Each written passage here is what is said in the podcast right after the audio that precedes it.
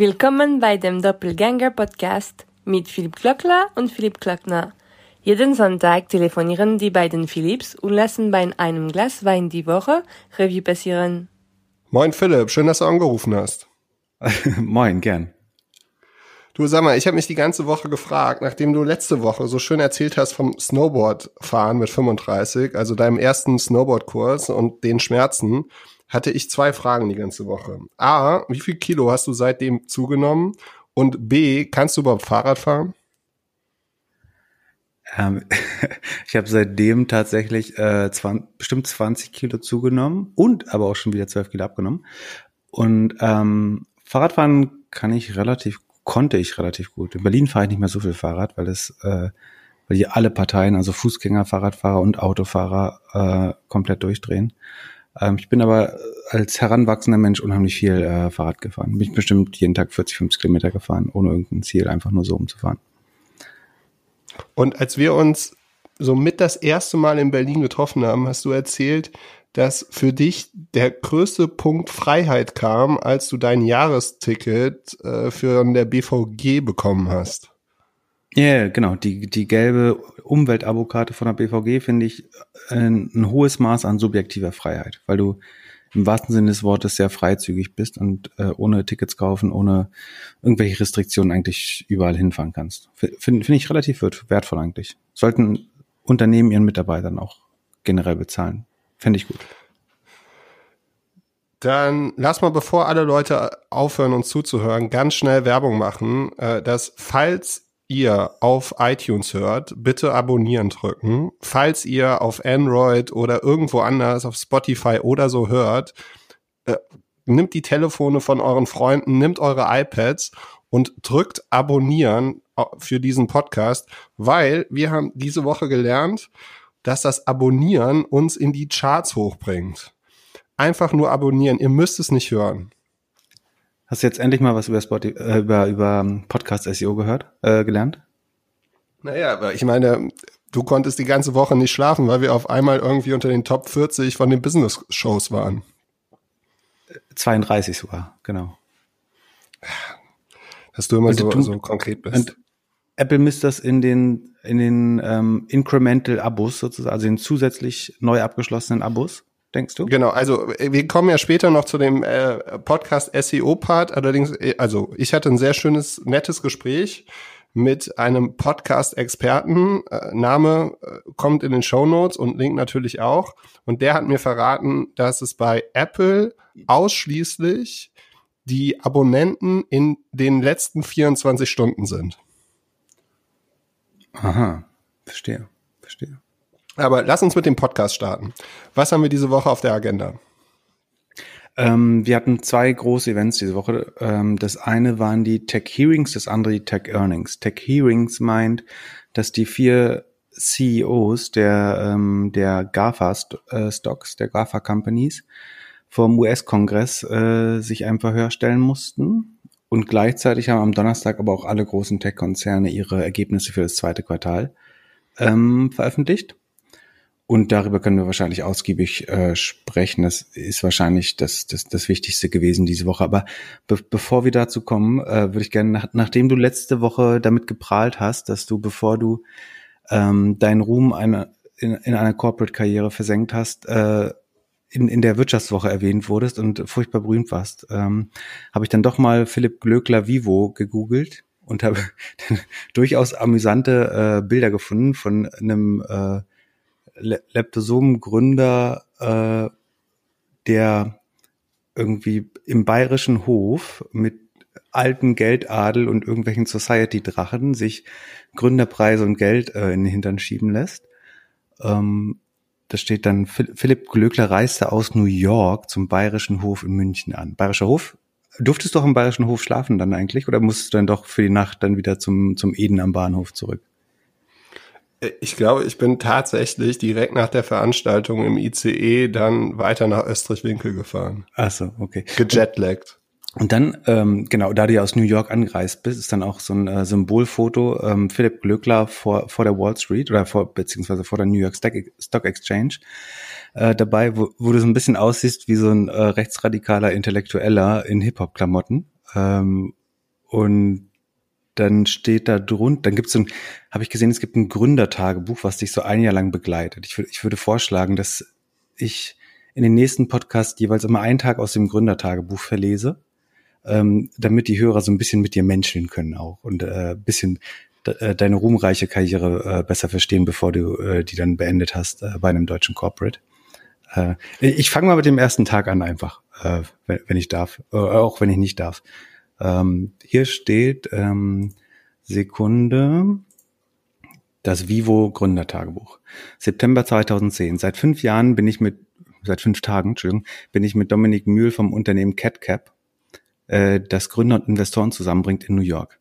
Das heißt, ihr, ihr brauchtet schon einen Corporate Finance Berater. Das zeigt, das Startup war von Anfang an in Trouble, wenn, wenn du jemand brauchst, um Geld einzusammeln. Ähm, heute treffen wir uns mit Händlern von Ökoprodukten und sondieren, wie sich Avocado Store auf dem US-Markt schlagen könnte. Die Händler sind interessiert. Am Ende bin ich überzeugt, dass wir auch in den USA eine Nische besetzen würden. Außerdem kann ich mir vorstellen, eine Weile in New York zu leben. Abends gehen wir zum Abschluss des Kurztrips auf ein Konzert des Rapper Jay-Z und Eminem. Da lese ich, du wolltest eh auf ein Jay-Z und Eminem Konzert und damit du die Reise von der Steuer absetzen kannst, hast du einen Supplier getroffen in New York. Also, ich war im Urlaub in New York mit meinem Kumpel Dominik Mühl, der zu dem Zeitpunkt bei CatCap gearbeitet hat. Also deine erste Annahme, ähm, dass wir CatCap gebraucht haben, nein, CatCap hat nie für uns gearbeitet. Und ähm, wir haben uns auch den amerikanischen Markt tatsächlich angeguckt, aber der Grund war der Urlaub oder der Urlaub war, zwei Jungs gehen nach New York, treffen ein paar Freunde und gehen vor allem auf wahrscheinlich das größte Hip-Hop-Konzert der Dekade, Eminem und Jay-Z im Yankee Stadion. Äh, jeder, der das googeln möchte, Home-to-Home-Tour, da waren auch alle großen Künstler dabei und es war sechs Stunden Hip-Hop-Festival. Ähm, Kanye West war, dein Freund Kanye West war auch mhm. dabei. Ähm, äh, Dre war auch dabei und, und, und. Ähm, und man musste natürlich, das war so, dass, also dieser, dieser, dieser erste Eintrag von dem Tagebuch war auch ein bisschen Grund ähm, oder Zweck, um das, diesen Gründerpreis zu gewinnen, weil die Story musste natürlich rund sein. Und ich erinnere mich noch, dass ich meinen privaten Urlaub, den ich nicht von der Steuer abgezogen habe und den auch nicht Avocado Store bezahlt hat, dass ich den frühzeitig zu äh, rückbuchen musste und tatsächlich so am Tag nach dem Konzert schon zurückgeflogen bin, um halt auf diese Veranstaltung zu gehen. Und Aber ja, ich freue ich freue mich ein bisschen in meiner Vergangenheit äh, zu ja, wühlen. Dank dieses Podcasts. Hast, hast du den Preis dann wenigstens gewonnen auch?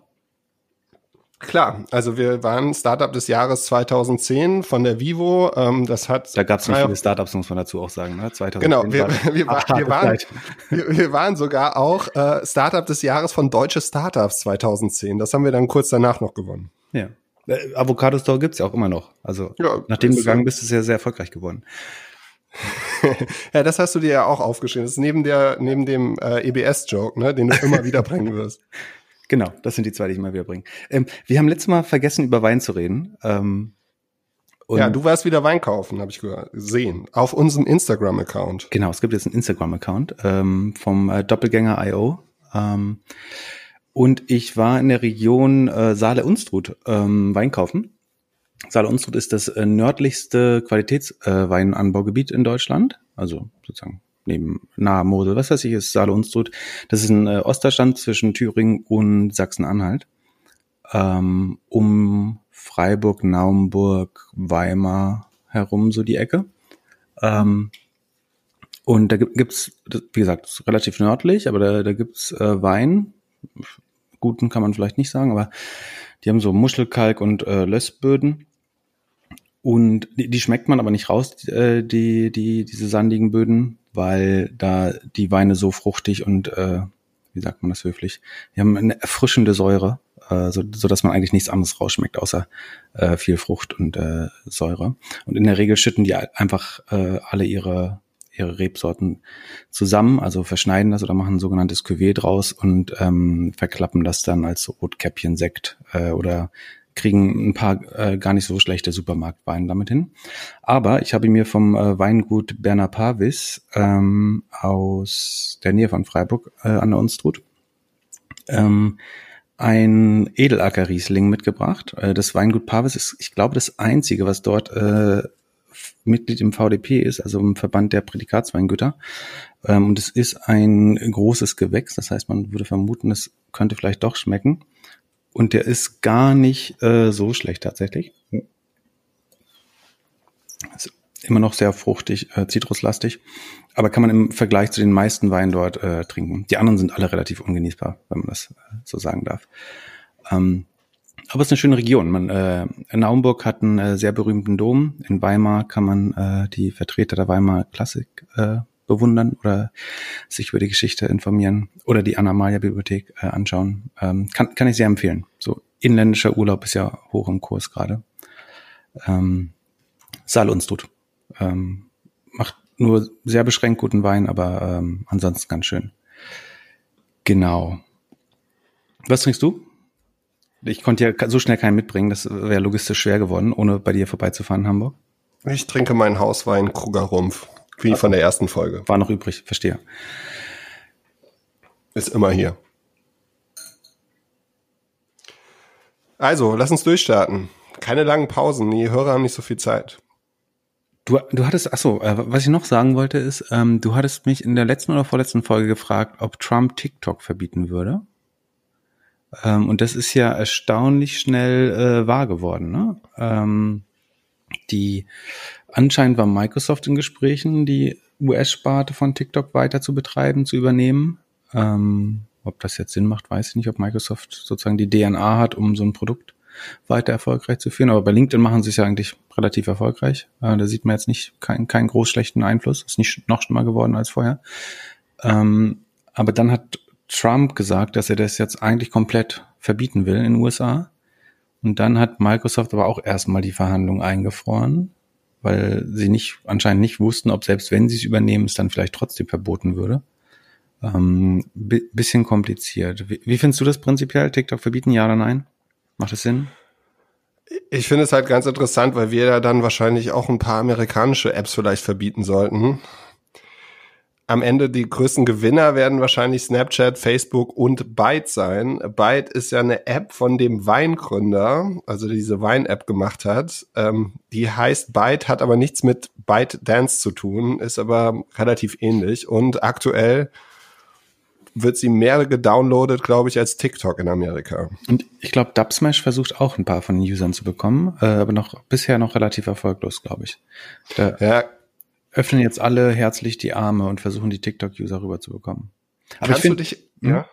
Kannst du dich erinnern, als Instagram mal die AGBs geändert hat und dann IM in Berlin so viel Traffic bekommen hat? Ja, klar, ich lese mal die AGB.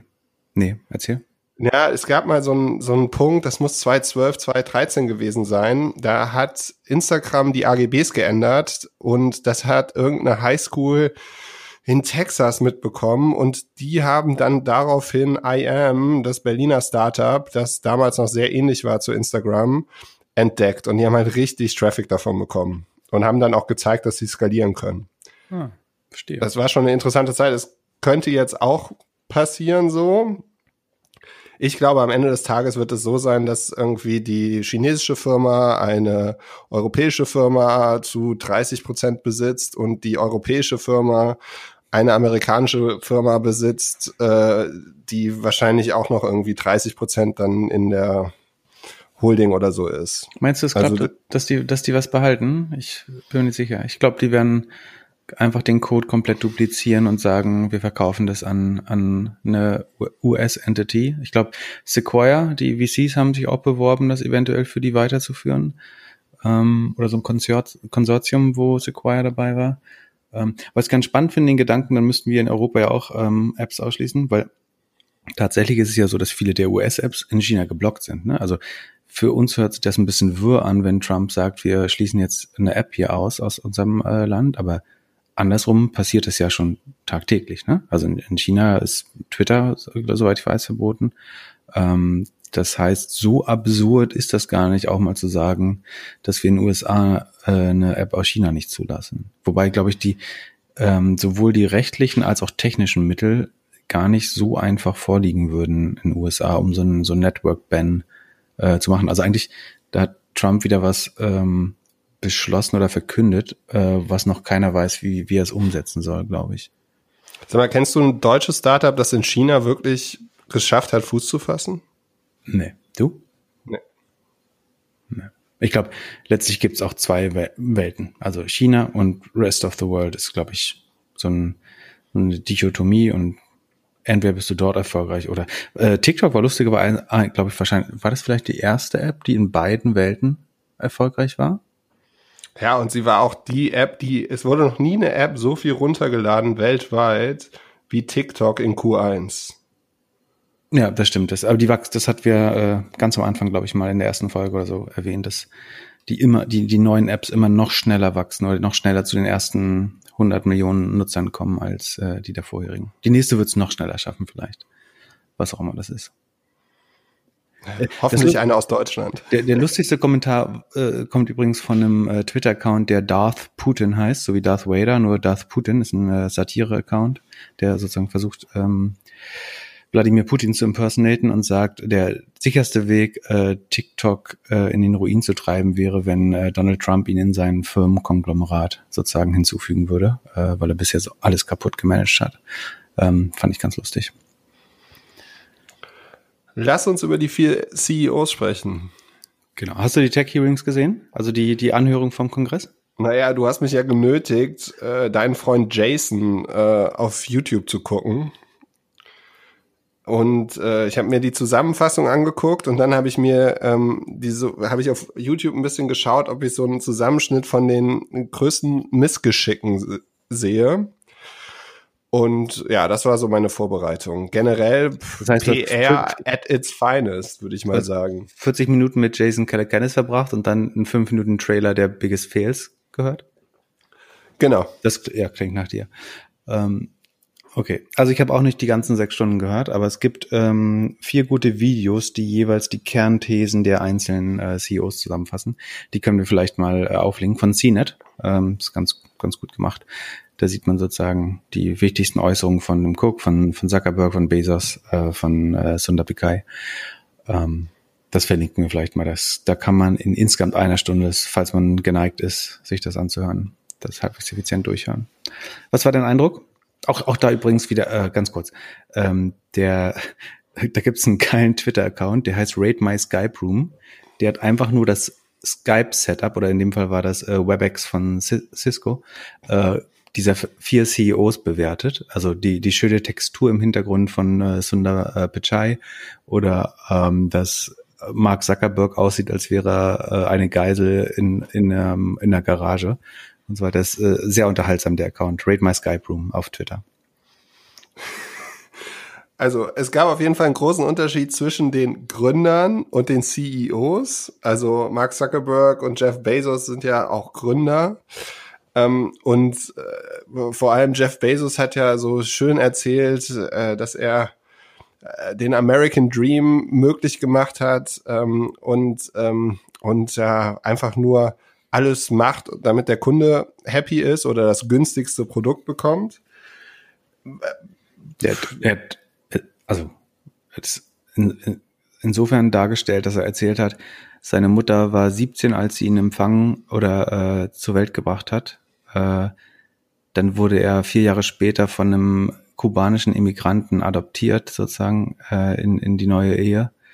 Und dann hat, von dem einen hat er irgendwie äh, die Intelligenz geerbt, vom anderen das Grid und sich hochgearbeitet zum reichsten Mann der Welt, der so viel besitzt wie die untere Hälfte der Weltbevölkerung. Ich glaube, so hat er es nicht gesagt, aber äh, letztlich hat er gesagt, wenn ihr mich jetzt angreift, müsst ihr entweder meine 17-jährige Mutter einen kubanischen Immigranten oder den American Dream angreifen und dann bist du sofort ja nicht mehr patriotisch in den USA.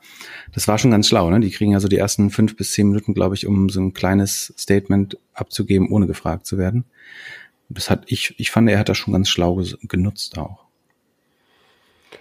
Ja, fand ich auch. Also man glaubt ihm das Ganze auch so ein bisschen. Also ich finde, der, also der ist halt einfach so der Supermann, der auf seine Zahlen achtet und halt wahnsinnig getrieben ist.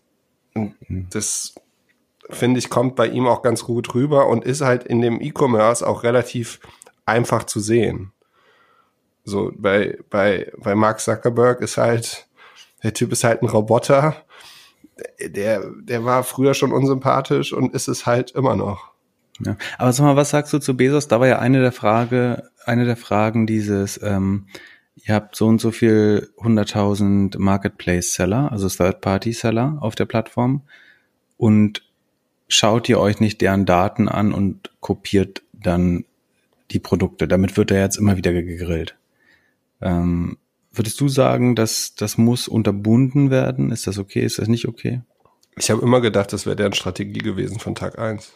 Ja, genau. So eine Art also, Research Lab eigentlich, oder? Äh, also ja, genau. Oder auch, also im ersten Punkt ist es ja, Third-Party-Händler bieten die Produkte an und dann, wenn man sieht, die verkaufen die gut, dann nimmt man die selbst auf Lager. So, dann hast du den ersten Margensprung sozusagen. Ähm, du weißt genau, was sich gut verkauft und das verkaufst du dann.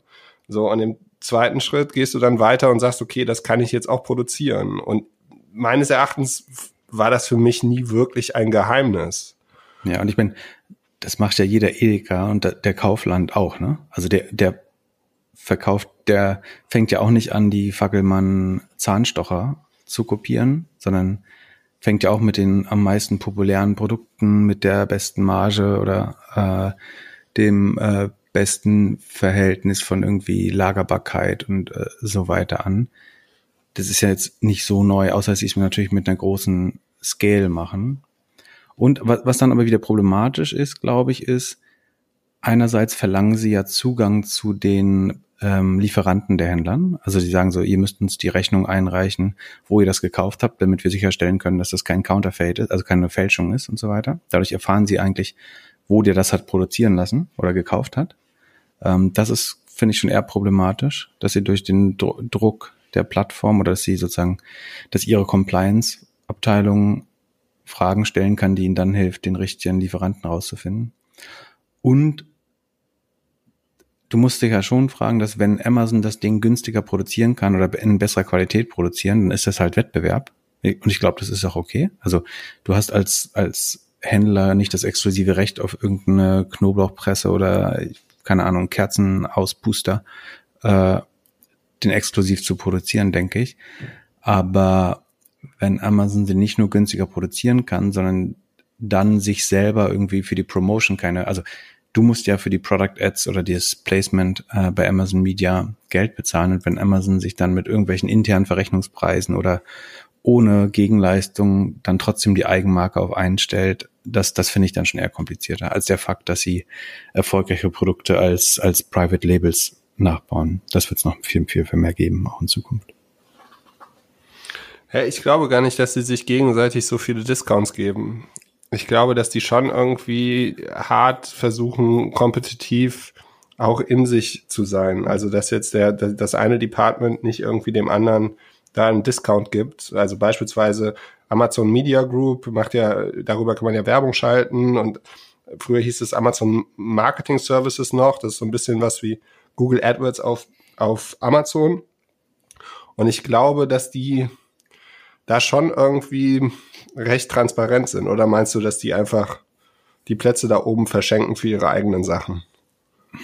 Ist halt schwer, ne? Also musst du dann ja wie so ein Profit Center ähm, laufen lassen. Was, was gar nicht so dumm wäre, weil so prüfst du halt, ob du wirklich nicht nur Marktmacht missbrauchst, sondern ob du wirklich konkurrenzfähige Produkte baust.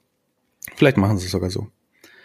Ja. Also ich glaube, dass die halt alles messen. Ich hatte äh, witzige Geschichte. Ich war 2014 war ich mal äh, ein bisschen als E-Commerce-Berater unterwegs und habe mir auch Amazon äh, sehr gut angeguckt für große Marken und war dann tatsächlich ja auf Markensicht das erste Mal bei Amazon Media Group und habe ganz früh in diese äh, Amazon Marketing Services reingeschaut.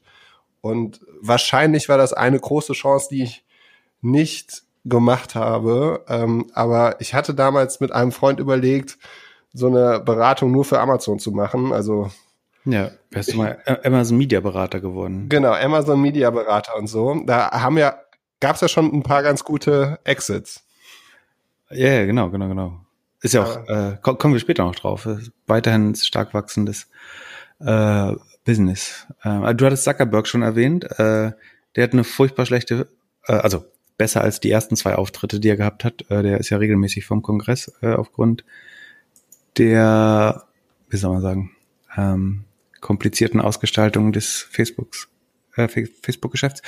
Ähm, aber der wieder extrem äh, schlecht gewirkt. Ich glaube, aber es ist auch schwer, weil er einfach so viel Dreck am Stecken hat. Also er wurde äh, mehrfach darauf angesprochen, dass er bei den Übernahmen von äh, insbesondere Instagram oder ähm, Snap, äh, beim Versuch Snapchat zu übernehmen, irgendwelche Drohszenarien auf, also dass er eigentlich gesagt hat, so wir kopieren jetzt das Feature äh, und wir kaufen euch und wir schaffen es, wenn nicht auch alleine ohne das Feature und äh, die Gründer mehr oder weniger bedroht hat, so hat das die Senatorin zumindestens äh, genannt. Und der hat, hat dann so eine lustige, spontane, endogene oder idiopathische Demenz immer entwickelt, dass er relativ oft gesagt hat, er kann, er kann sich, ist ein bisschen, wie alt ist der? 32, 35? Also so ein bisschen traurig, wenn ein Mensch, der so ein Unternehmen leitet, äh, ständig unter so einem äh, Gedächtnisverlust äh, leidet. Mach, bin ich ein bisschen besorgt um die Zukunft des Unternehmens. Er hat offenbar viel, viel vergessen von dem, was er in der Vergangenheit gemacht hat, insbesondere das, was vielleicht nicht ähm, 100% redlich war. Und ist wirklich in jedes Fett, also sie haben ihn auch wirklich versucht, glaube ich, Fallen zu stellen. Das, ich würde sagen, das äh, Zuckerberg-Video ist das, was ich mir am ehesten anschauen würde von den vieren. Was ich am witzigsten fand, war die, der Punkt, wo ihr gefragt wurde, wie viele Konkurrenten haben sie kopiert? Fünf oder 50? Er hat, erst, er, hat er, er hat ja erst gesagt so, hm, ich kann das nicht so, das kann man nicht so zählen. Und dann hat sie gefragt so, waren es unter fünf? Fünf bis fünfzig? Mehr als fünfzig? Äh, und auch da sah er wieder nicht gut aus. Ja? Und dann äh, wurde er, glaube ich, zweimal daran erinnert, dass er unter Eid steht. Also man schwört da vorher auch auf die Bibel, glaube ich. Ähm, weil er eigentlich, ich würde jetzt nicht unterstellen, dass er wieder besseres Wissen ausgesagt hat, aber zumindestens hat er den Aussagen, die die ähm, Con Congress Women and Men da hatten, schon per E-Mail nicht entsprochen oder eher widersprochen dem, was sie eigentlich schon als Fakten, als E-Mail oder als andere Aussagen empfangen haben. Also er hat wirklich keine gute Figur gemacht und wirkte einfach nur, als wenn er entweder es vergessen hat, was er nicht wissen wollte, oder äh, teilweise ja, schon gelogen hat. Kann man nicht anders ja, sagen, glaube ich. Ich würde mal sagen, er hat das gemacht, was seine Anwälte ihm gesagt haben. Lügen? Ja, oder halt nicht die Wahrheit sagen. Was ich mich halt frage, ist, ja, warum wenn, der nicht. Wenn einfach alles stimmt, was, also wenn alles stimmt, was dir vorgeworfen wird, dann ist auch, was, was willst du auch sagen? Der Gestehen haben, hat ihm die PR-Sprecherin bestimmt nicht gesagt. Sag mal, sag mal, die haben recht. Wir möchten gern zerschlagen werden. Die Welt wäre besser ohne uns. Sag mal, du, du hast doch 2008 auch schon in Berlin gelebt, oder? Mhm. Hast du, warst du damals auf dieser Veranstaltung, wo Mark Zuckerberg war und so erzählt hat, wie er gegen StudiVZ irgendwie kämpfen möchte? Äh, nee. Du? Ja, weil ja, tatsächlich. Und da gab es so eine Veranstaltung. Ich habe nicht mehr ganz ge geguckt, wo, aber da, da hast du den halt noch erlebt, wie er damals war. Und der war ja schon immer so ein Nerd. Und dann hattest du so eine Phase, fand ich so von 2010 bis 2014 wo der, glaube ich, sehr viel gecoacht worden ist von außen. Das hast du ja oft bei so CEOs. Genau. Was, was ich noch weiß, ist, dass 2008 äh, bei seinem Besuch dann am Ende äh, ein paar Berliner Gründer und Leute aus der Gründerszene äh, dem so sozial behinderten Kind so ein bisschen Berlin zeigen mussten und so tun, als wären sie Freunde und so ein bisschen ihn bespaßt haben äh, dann abends, damit er nicht, also weil er nicht sofort äh, irgendwie erst am nächsten Tag zurückgeflogen ist. Ähm, und dann wurde er so ein bisschen rumgeführt und hat so soziales Leben imitiert mit ihnen zusammen. Okay, da, da war ich natürlich nicht dabei, aber ähm, man hat damals schon gesehen, dass der halt eher da so ein Nerd ist. wieder im Flieger nach New York. genau. ähm, und äh, ja, ich hätte gedacht, dass der sich wesentlich besser vor der Kamera schlägt. Ähm, aber auch wie, wie Jeff Bezos, die sagen halt das, was, was die Anwälte sagen. Was ich auch überraschend fand, war, dass man die Konkurrenz nicht kaufen darf. Ich habe immer gedacht, das wäre der Grund für M&A-Deals. Ja, aber nicht, äh, eben nicht, wenn du irgendwie 70 Prozent Marktanteil hast, dann kannst du nicht einfach noch was dazu kaufen. Aber äh, das ist tatsächlich spannend. Ich glaube, nach dem Hearing jetzt wird Facebook keine relevante Firma. Vielleicht können die irgendwie so ein 50 Millionen Equihire noch machen, wo sie eine kleine Technologie, dann ein kleines Team kaufen. Aber Facebook wird keine relevante Firma, die in einem ähnlichen Markt unterwegs ist oder auch nur einem adjacent Markt, also einen äh, anliegen, naheliegenden Markt zum Kernmarkt Social Media mehr kaufen dürfen. Jede, also TikTok werden sie nicht kaufen.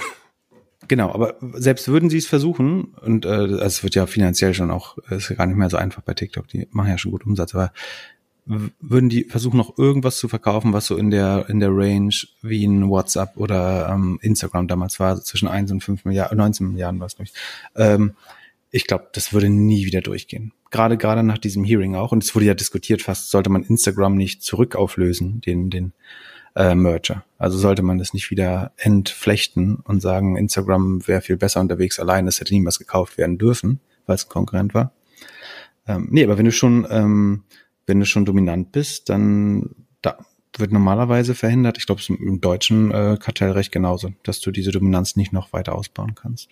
Deswegen durfte äh, Springer zum Beispiel eine Zeit lang mal nicht weitere ähm, Lokalzeitungen übernehmen und hat das Geschäft dann mehr oder weniger aufgegeben oder an die Funke Mediengruppe verkauft, glaube ich, weil sie dann sozusagen durch die Verbreitung der existierenden Zeitschriften schon so dominant gewesen wären, dass man ihnen jetzt nicht noch irgendwie die, keine Ahnung, irgendwelche westdeutschen Zeitschriften oder ähm, bayerischen Zeitschriften dazugegeben hätte. Hm. Das macht ja auch Sinn. Ja, auf jeden Fall. Aber ich kann schon verstehen, dass die halt in E-Mails irgendwie so untereinander schreiben, dass sie sich so, dass sie die irgendwie platt machen wollen oder sowas. Also es wurde ja jetzt so sehr viel, ich meine, die am Ende sind das halt Jungs, die in Ivy League Universities waren und irgendwie Sport und Macht und Gier getrieben sind. Und das wird wahrscheinlich in der Kommunikation der E-Mails auch irgendwie so vorkommen. Plus, wenn die VCs im Hintergrund dann richtig Druck machen und die Aktionäre. Ja, ich äh, fand das jetzt nicht so überraschend. Das, das finde ich mal spannend, dass denen niemand relativ früh am Anfang sagt, was man nicht in E-Mail schreiben sollte. Also ich, ich glaube, man hat doch eigentlich so ein Bauchgefühl oder ein bisschen Instinkt dafür, dass wenn man sagt, so, lass uns die mal wir sind stärker als die, lass uns die mal platt machen oder den, das, den Sauerstoff wegsaugen. Sowas schreibt man doch nicht in E-Mails, sondern sagt, kannst du mal kurz in mein Büro kommen? Ich muss mal was mit dir besprechen. Das, ja, in Deutschland hat man das schnell gelernt, weil man Olli Samba hatte und die E-Mails manchmal geleakt sind. Ja, lass uns doch mal äh, weitergehen zu Tim Cook, Cook ähm, von Apple. Ähm, der, der kommt eigentlich ganz gut dadurch, weil er einfach, wo, wo wir wieder bei dem Thema sind, ähm, eigentlich in keinem Markt wirklich dominant ist. Also bei, bei, bei Google kannst du relativ klar sagen, sie sind im Suchmarkt mit 85 Prozent Marktanteil weltweit und über 90 Prozent in Deutschland. Da sind sie ja so absolut dominant, dass sich gar keine Frage nach dem Monopol stellt. Ähm, bei, bei Apple wird das viel schwerer und äh, den will man natürlich so ein bisschen beim App Store an Kahn äh, pinkeln. Aber es ist halt, da, da hat er einen schlauen Move gemacht, dass er sagt, der App, also wir entscheiden da mehr oder weniger über den Gedeihen Verderb von den ähm, Apps im App Store.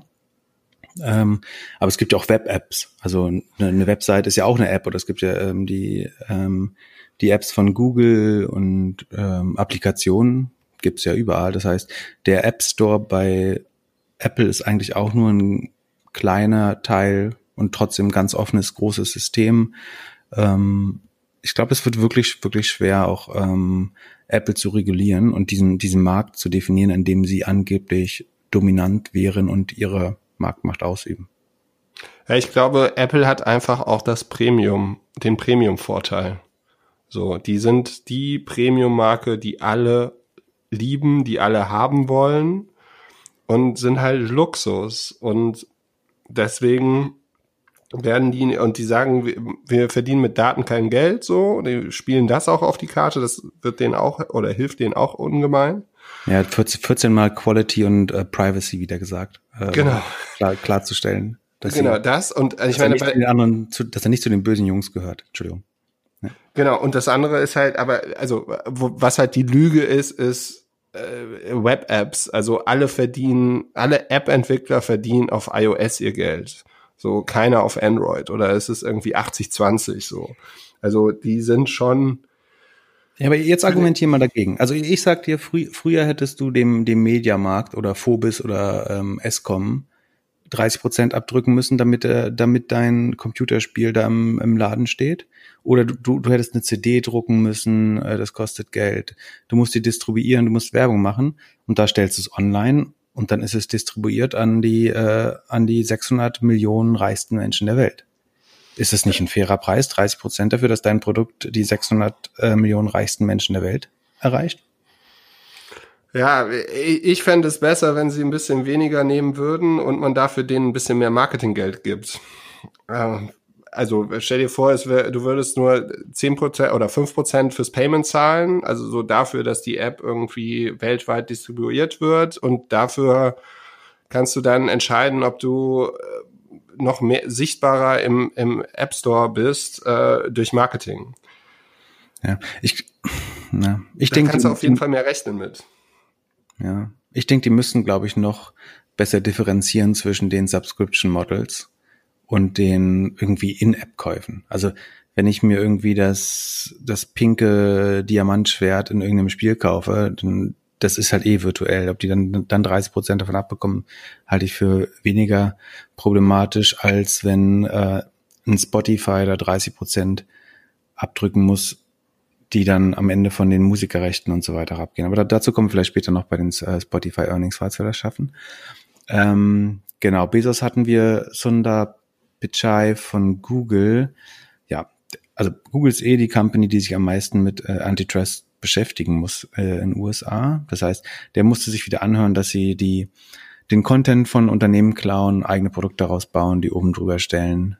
Ähm, letztlich, dass die Teilnahme am Google-Index ähm, so ein bisschen als Freibrief für die Verwertung der eigenen Inhalte gedeutet wird und dass sie ihre eigenen Produkte promoten, oben drüber stehen. Ähm, das ist ja eigentlich ausreichend festgestellt schon, äh, dass das antikompetiv ist. Das Komische ist eben nur, dass das äh, DOJ, das Department of Justice in den USA, da ähm, relativ wenig hinterhergeht bisher. Aber wenn wenn es irgendein Antitrust-Verfahren geben wird in den USA, dann wird es ganz sicher Google sein. Und da gibt es ja irgendwie auch schon viele Bezirks- oder äh, Bundesstaatsanwälte, ähm, die da langsam hinterher sind. Ähm, ja, ansonsten hat er eine so gute, Figur, gute Figur gemacht, ansonsten finde ich, oder? Ja, was ich so witzig fand, war, dass er so sagte, ja, wir machen es so einfach, dass unsere Nutzer, die können ganz einfach in den Privacy Settings, können sie das dann einstellen und dann tracken wir sie nicht mehr. Achso, da ging es um die Frage, ob sie als Google DoubleClick gekauft hat, also dass äh, eine Ad Exchange für den Display äh, Display-Werbung äh, Markt. Ähm, da hatten sie versprochen, dass sie die Nutzerdaten nicht mit den Suchdaten kombinieren würden, um A, die Nutzer nicht zu verschrecken, keine schlechte PR zu haben und überhaupt die, ähm, die Übernahme auch durchzubekommen, glaube ich. Und ich glaube sogar mit den Gmail-Daten, oder? Ja, wahrscheinlich. Und äh, dann haben sie es 2016 oder so eben doch gemacht und das musste er sich vorhalten lassen. Warum was, wo sie vorher klar gesagt haben, das wäre nicht schlau, das zu tun, warum es dann 2016 doch schlau war, äh, das alles zu kombinieren. Was dann dazu führt, dass wenn du ähm, Bangkok-Reise suchst, dann irgendwie dich woanders die Werbung verfolgt äh, über das ganze Internet äh, seitdem. Ähm. Und würdest du Leuten empfehlen, Gmail zu nutzen oder nicht? Ich würde das überhaupt nicht empfehlen. Also ich würde mich auch jetzt auch nicht ähm, entschieden dagegen aussprechen, aber ähm, es, es kommt so ein bisschen auf den Kontext an, glaube ich. Ich würde es nicht einem Politiker empfehlen oder einem, einer Person des öffentlichen Interesses, glaube ich. Ähm, einem kleinen Startup vielleicht. Weiß nicht. Was spricht dagegen, was spricht dafür aus deiner Sicht? Ja, wenn man alles so lesen kann und sehen kann und also die Leute haben ja Angst um ihre Daten immer und äh, aber auf der anderen Seite ist es, glaube ich, so online das beste E-Mail-Tool. Ja, ich glaube, die Gefahr ist eher der menschliche Faktor, also dass irgendwann ein Ex-Freund, der da arbeitet oder eine Ex-Freundin äh, mitliest. Ich glaube nicht, dass Google da Leute im Keller hat, die jetzt die privaten E-Mails von Leuten durchlesen. Das ist Quatsch. Natürlich werden die ausgewertet, natürlich wird Werbung, wenn ich, wenn ich irgendwie 14 E-Mails mit dir hin und her schicke, wo wir unseren Sommerurlaub verbringen oder, oder unseren Skiurlaub, dann sehen wir natürlich Skiwerbung irgendwann. Das ist ja ganz klar. Also, dass die automatisiert ausgewertet werden.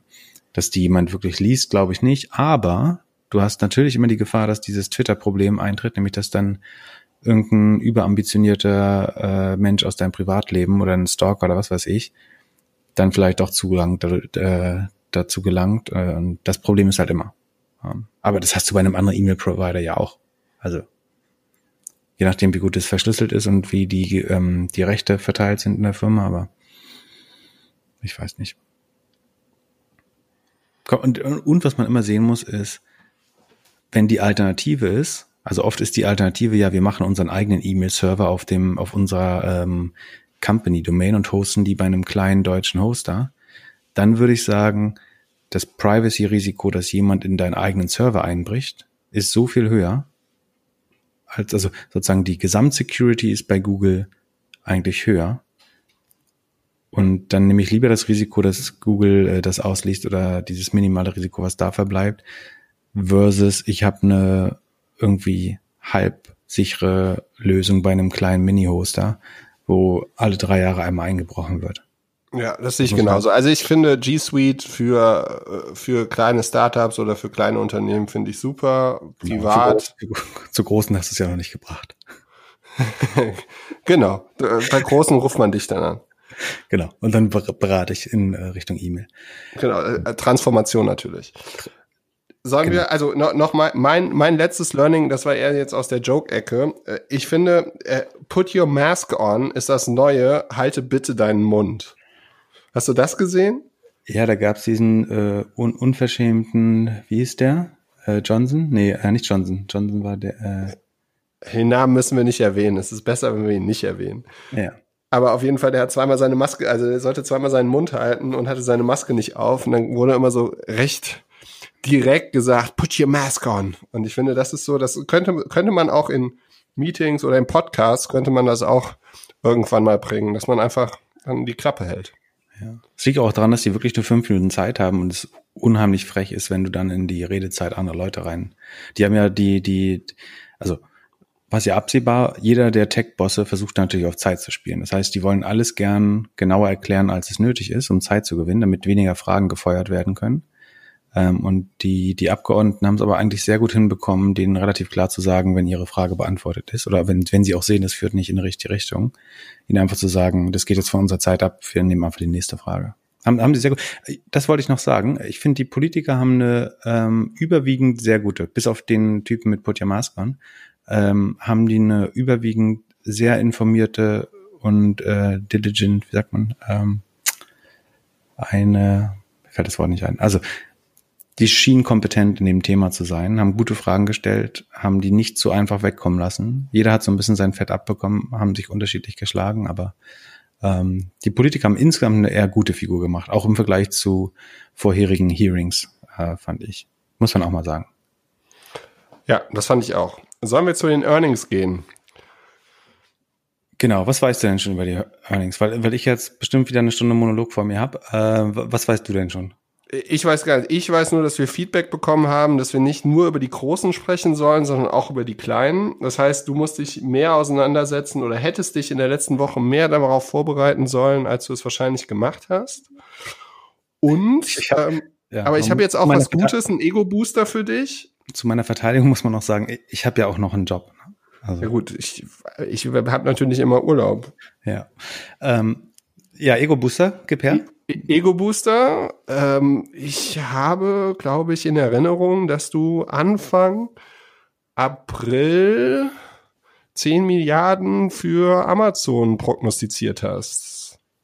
Ja, ganz so viel sind es nicht geworden, aber ähm, die, die Geschichte war ja, also ich habe vermutet oder beziehungsweise deduziert, die Anhaltspunkte waren, Amazon war ähm, zusehends ausgelastet, also sie haben sozusagen unter, unter der Belastung der äh, Lieferung ge gestöhnt und geächtzt. Sie haben ihr Marketing komplett eingestellt, äh, zumindest in Kontinentaleuropa. Sie haben ähm, ihre Preisvergleich-Feeds reduziert. Sie haben das Suchmarketing bei Google, ähm, glaube ich, komplett unterlassen äh, eine Zeit lang, was alles sehr dafür sprach, dass sie unter unheimlich hohem Volumen in Anspruch, äh, Anführungsstrichen leiden. Ja? Also man hat gesehen, dass sie die Kapazität komplett ausgelastet ist, ähm, was dafür spricht, dass sie unheimlich viel Umsatz gemacht haben und weit mehr auf den sie als auf den sie vorbereitet wären.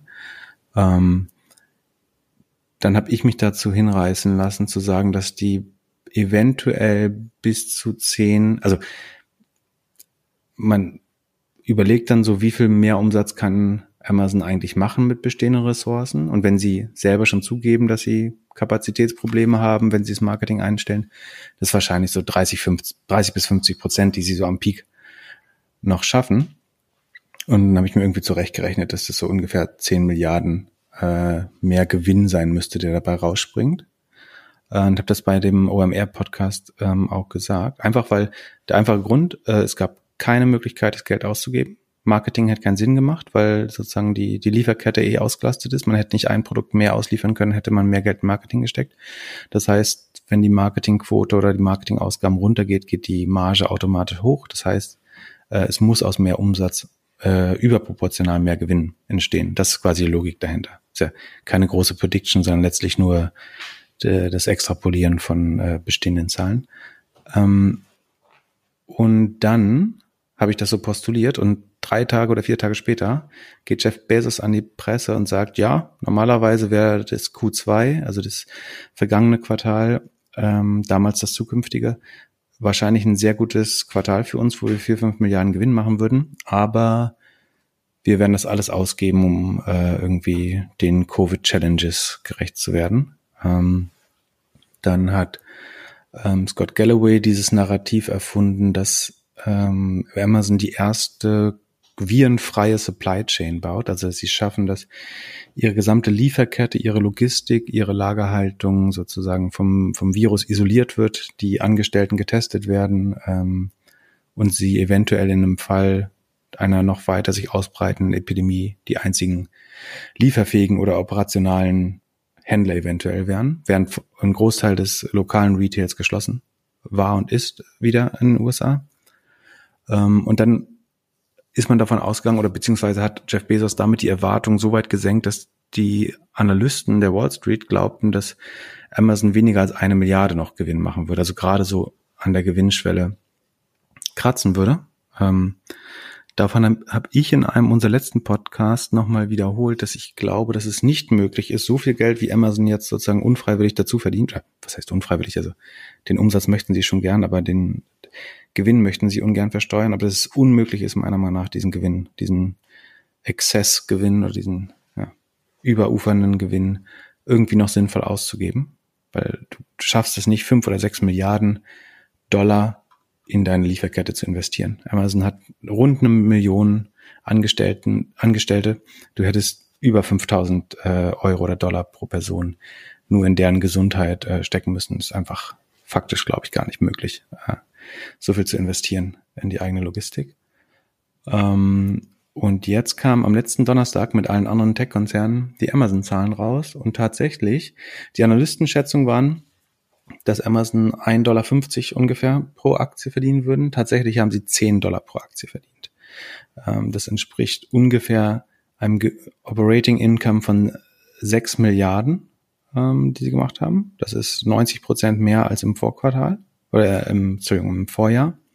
Das heißt, sie haben Gewinn fast verdoppelt und der Umsatz ist um 40 Prozent gestiegen. Das klingt vielleicht im Vergleich zu einer Software Company oder so gar nicht so viel, aber Amazon macht halt, er hat jetzt dieses Quartal 90 Milliarden äh, Umsatz gemacht. Und das auf dem Level nochmal 40 Milliarden mehr zu machen, ist schon äh, unheimlich schwer. Plus, dass man sagen muss, dass wenn Amazon sagt 90 Milliarden Umsatz, dann sind davon eigentlich nur 50 Milliarden ihr eigenes Retail-Geschäft ähm, und Sekunde, so 18 Milliarden sind ihr Marktplatzgeschäft. Und das ist ja nur ihr Innenumsatz. Um das äh, kurz zu erklären, ähm, wenn ich für 100 Euro einen Turnschuh kaufe auf Amazon bei einem Marktplatzhändler, dann bekommt Amazon da vielleicht nur irgendwas zwischen 10 und 15 Prozent ähm, Marge davon oder ähm, ja, Fulfillment-Gebühren. Und das ist sozusagen der einzige Umsatz, den sie verbuchen. Die anderen 85 Euro sind sogenanntes GMV, äh, Gross Merchandise Volume oder Value, also das vermittelte Umsatz an den Händler. Und gießt gerade Wasser nach? Ja, das ist mein Zeichen, dass du langsam zum Ende okay, kommen solltest. Okay, ich mich. Genau.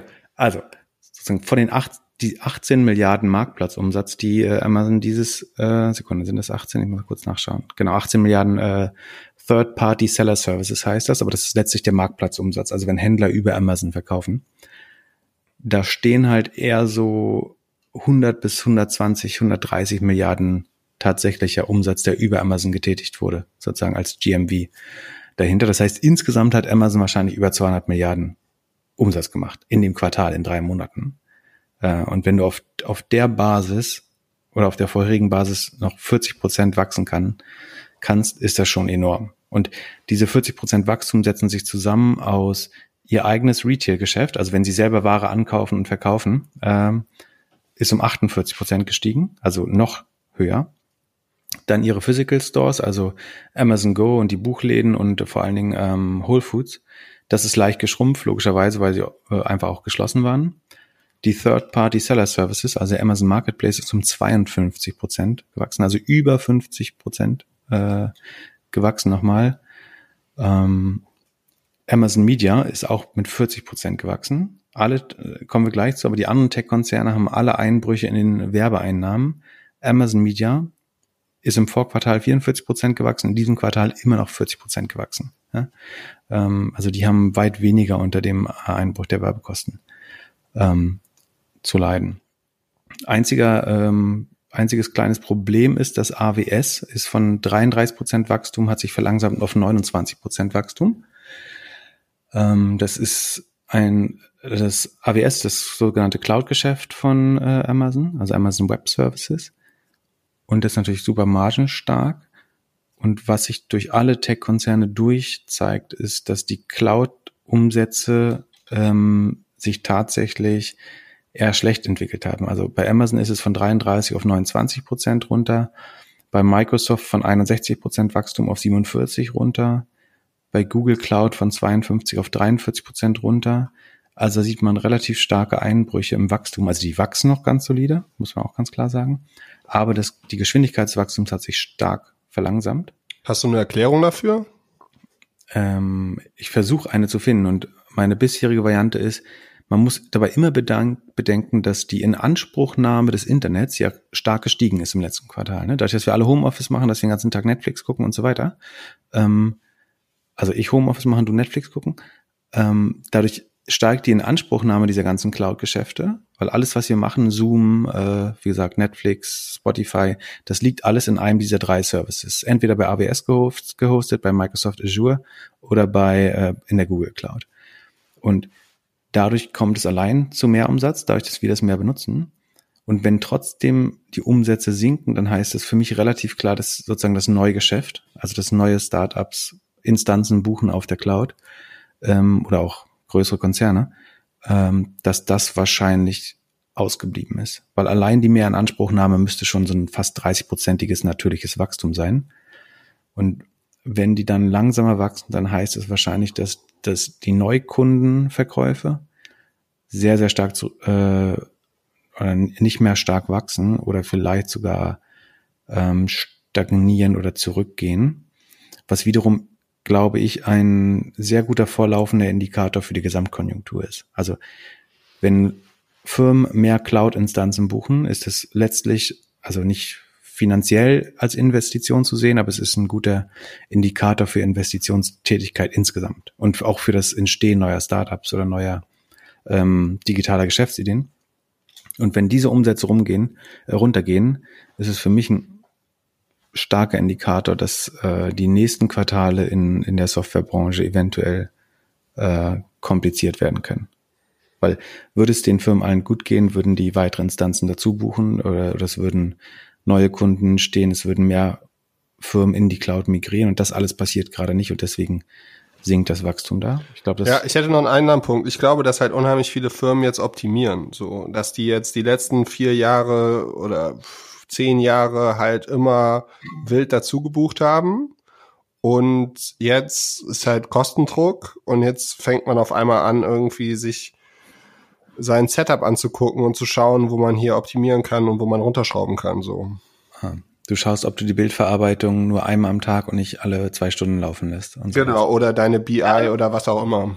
Ja, guter Punkt. Ist bestimmt, ist bestimmt ein Faktor. Also bin ich äh, total richtig. Also die, das Bestreben gibt es in vielen Unternehmen gerade, dass sie sagen, wir gucken uns IT jetzt auch mal von der Kostenseite an, was normalerweise in der Wachstumsphase überhaupt nicht äh, relevant ist oder weit weniger relevant ist.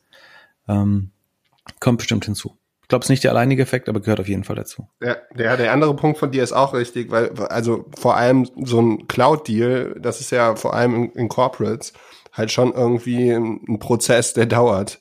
Und ja. äh, der ist halt seit März auf Hold. So, da wird halt kein neuer Deal mehr abgeschlossen. Ja, genau.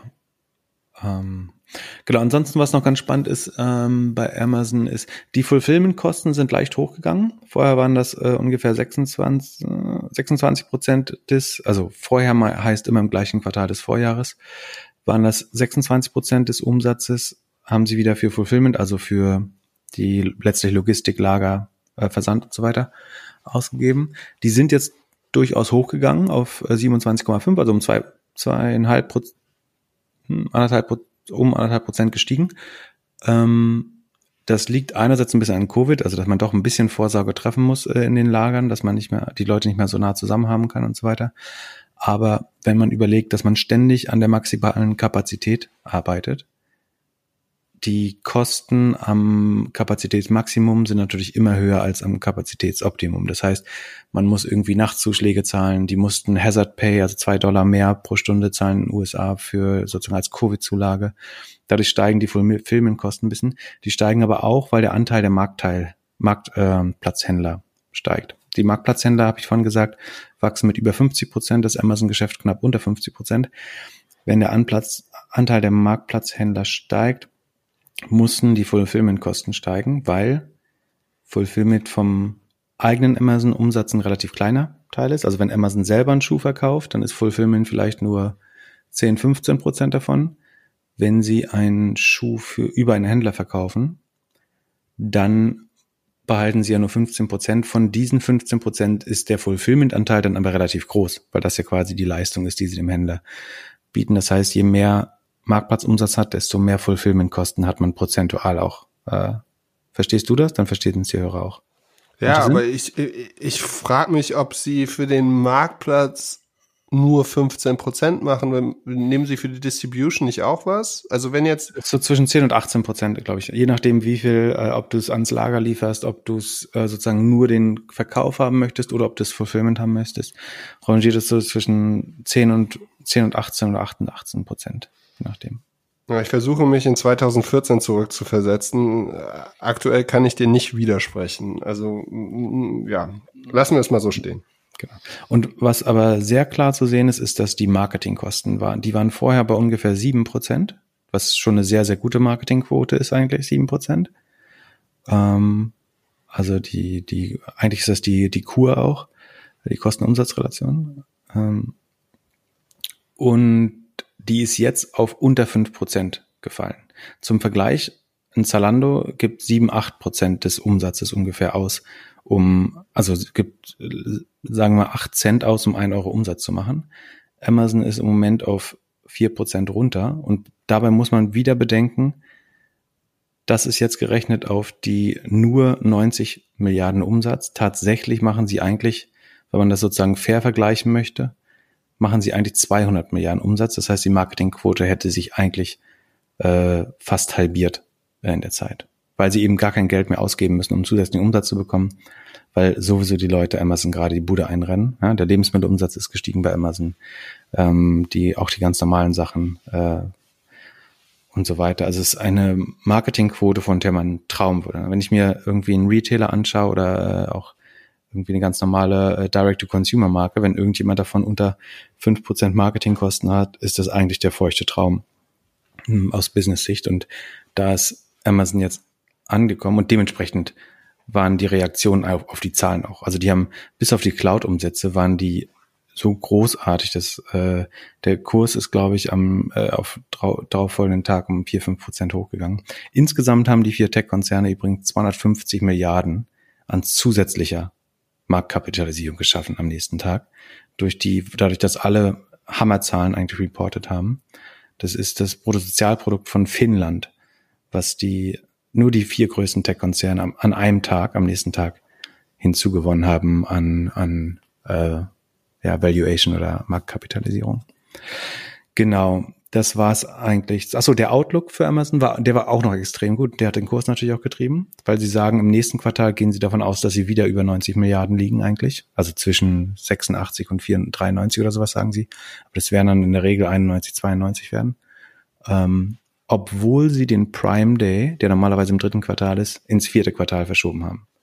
Das heißt, obwohl sie keinen Prime Day machen im dritten Quartal, glauben sie trotzdem, dass sie wieder 90 Milliarden Umsatz machen oder in der Spanne, was sozusagen extrem bullish ist oder auch eine sehr hohe Konfidenz gibt für die Analysten, dass äh, es dem Geschäft wirklich auch nachhaltig sehr, sehr gut geht, solange ein Teil der Corona-Effekte anhält. Und es zeigt aber auch, dass Amazon sich überhaupt dazu hinreißen lässt, eine Prognose abzugeben. Die meisten Unternehmen geben gerade keine Prognose ab, weil sie sagen, Covid-19 ist ähm, ein so eine Externalität oder ein, äh, ja, ein externer Schock.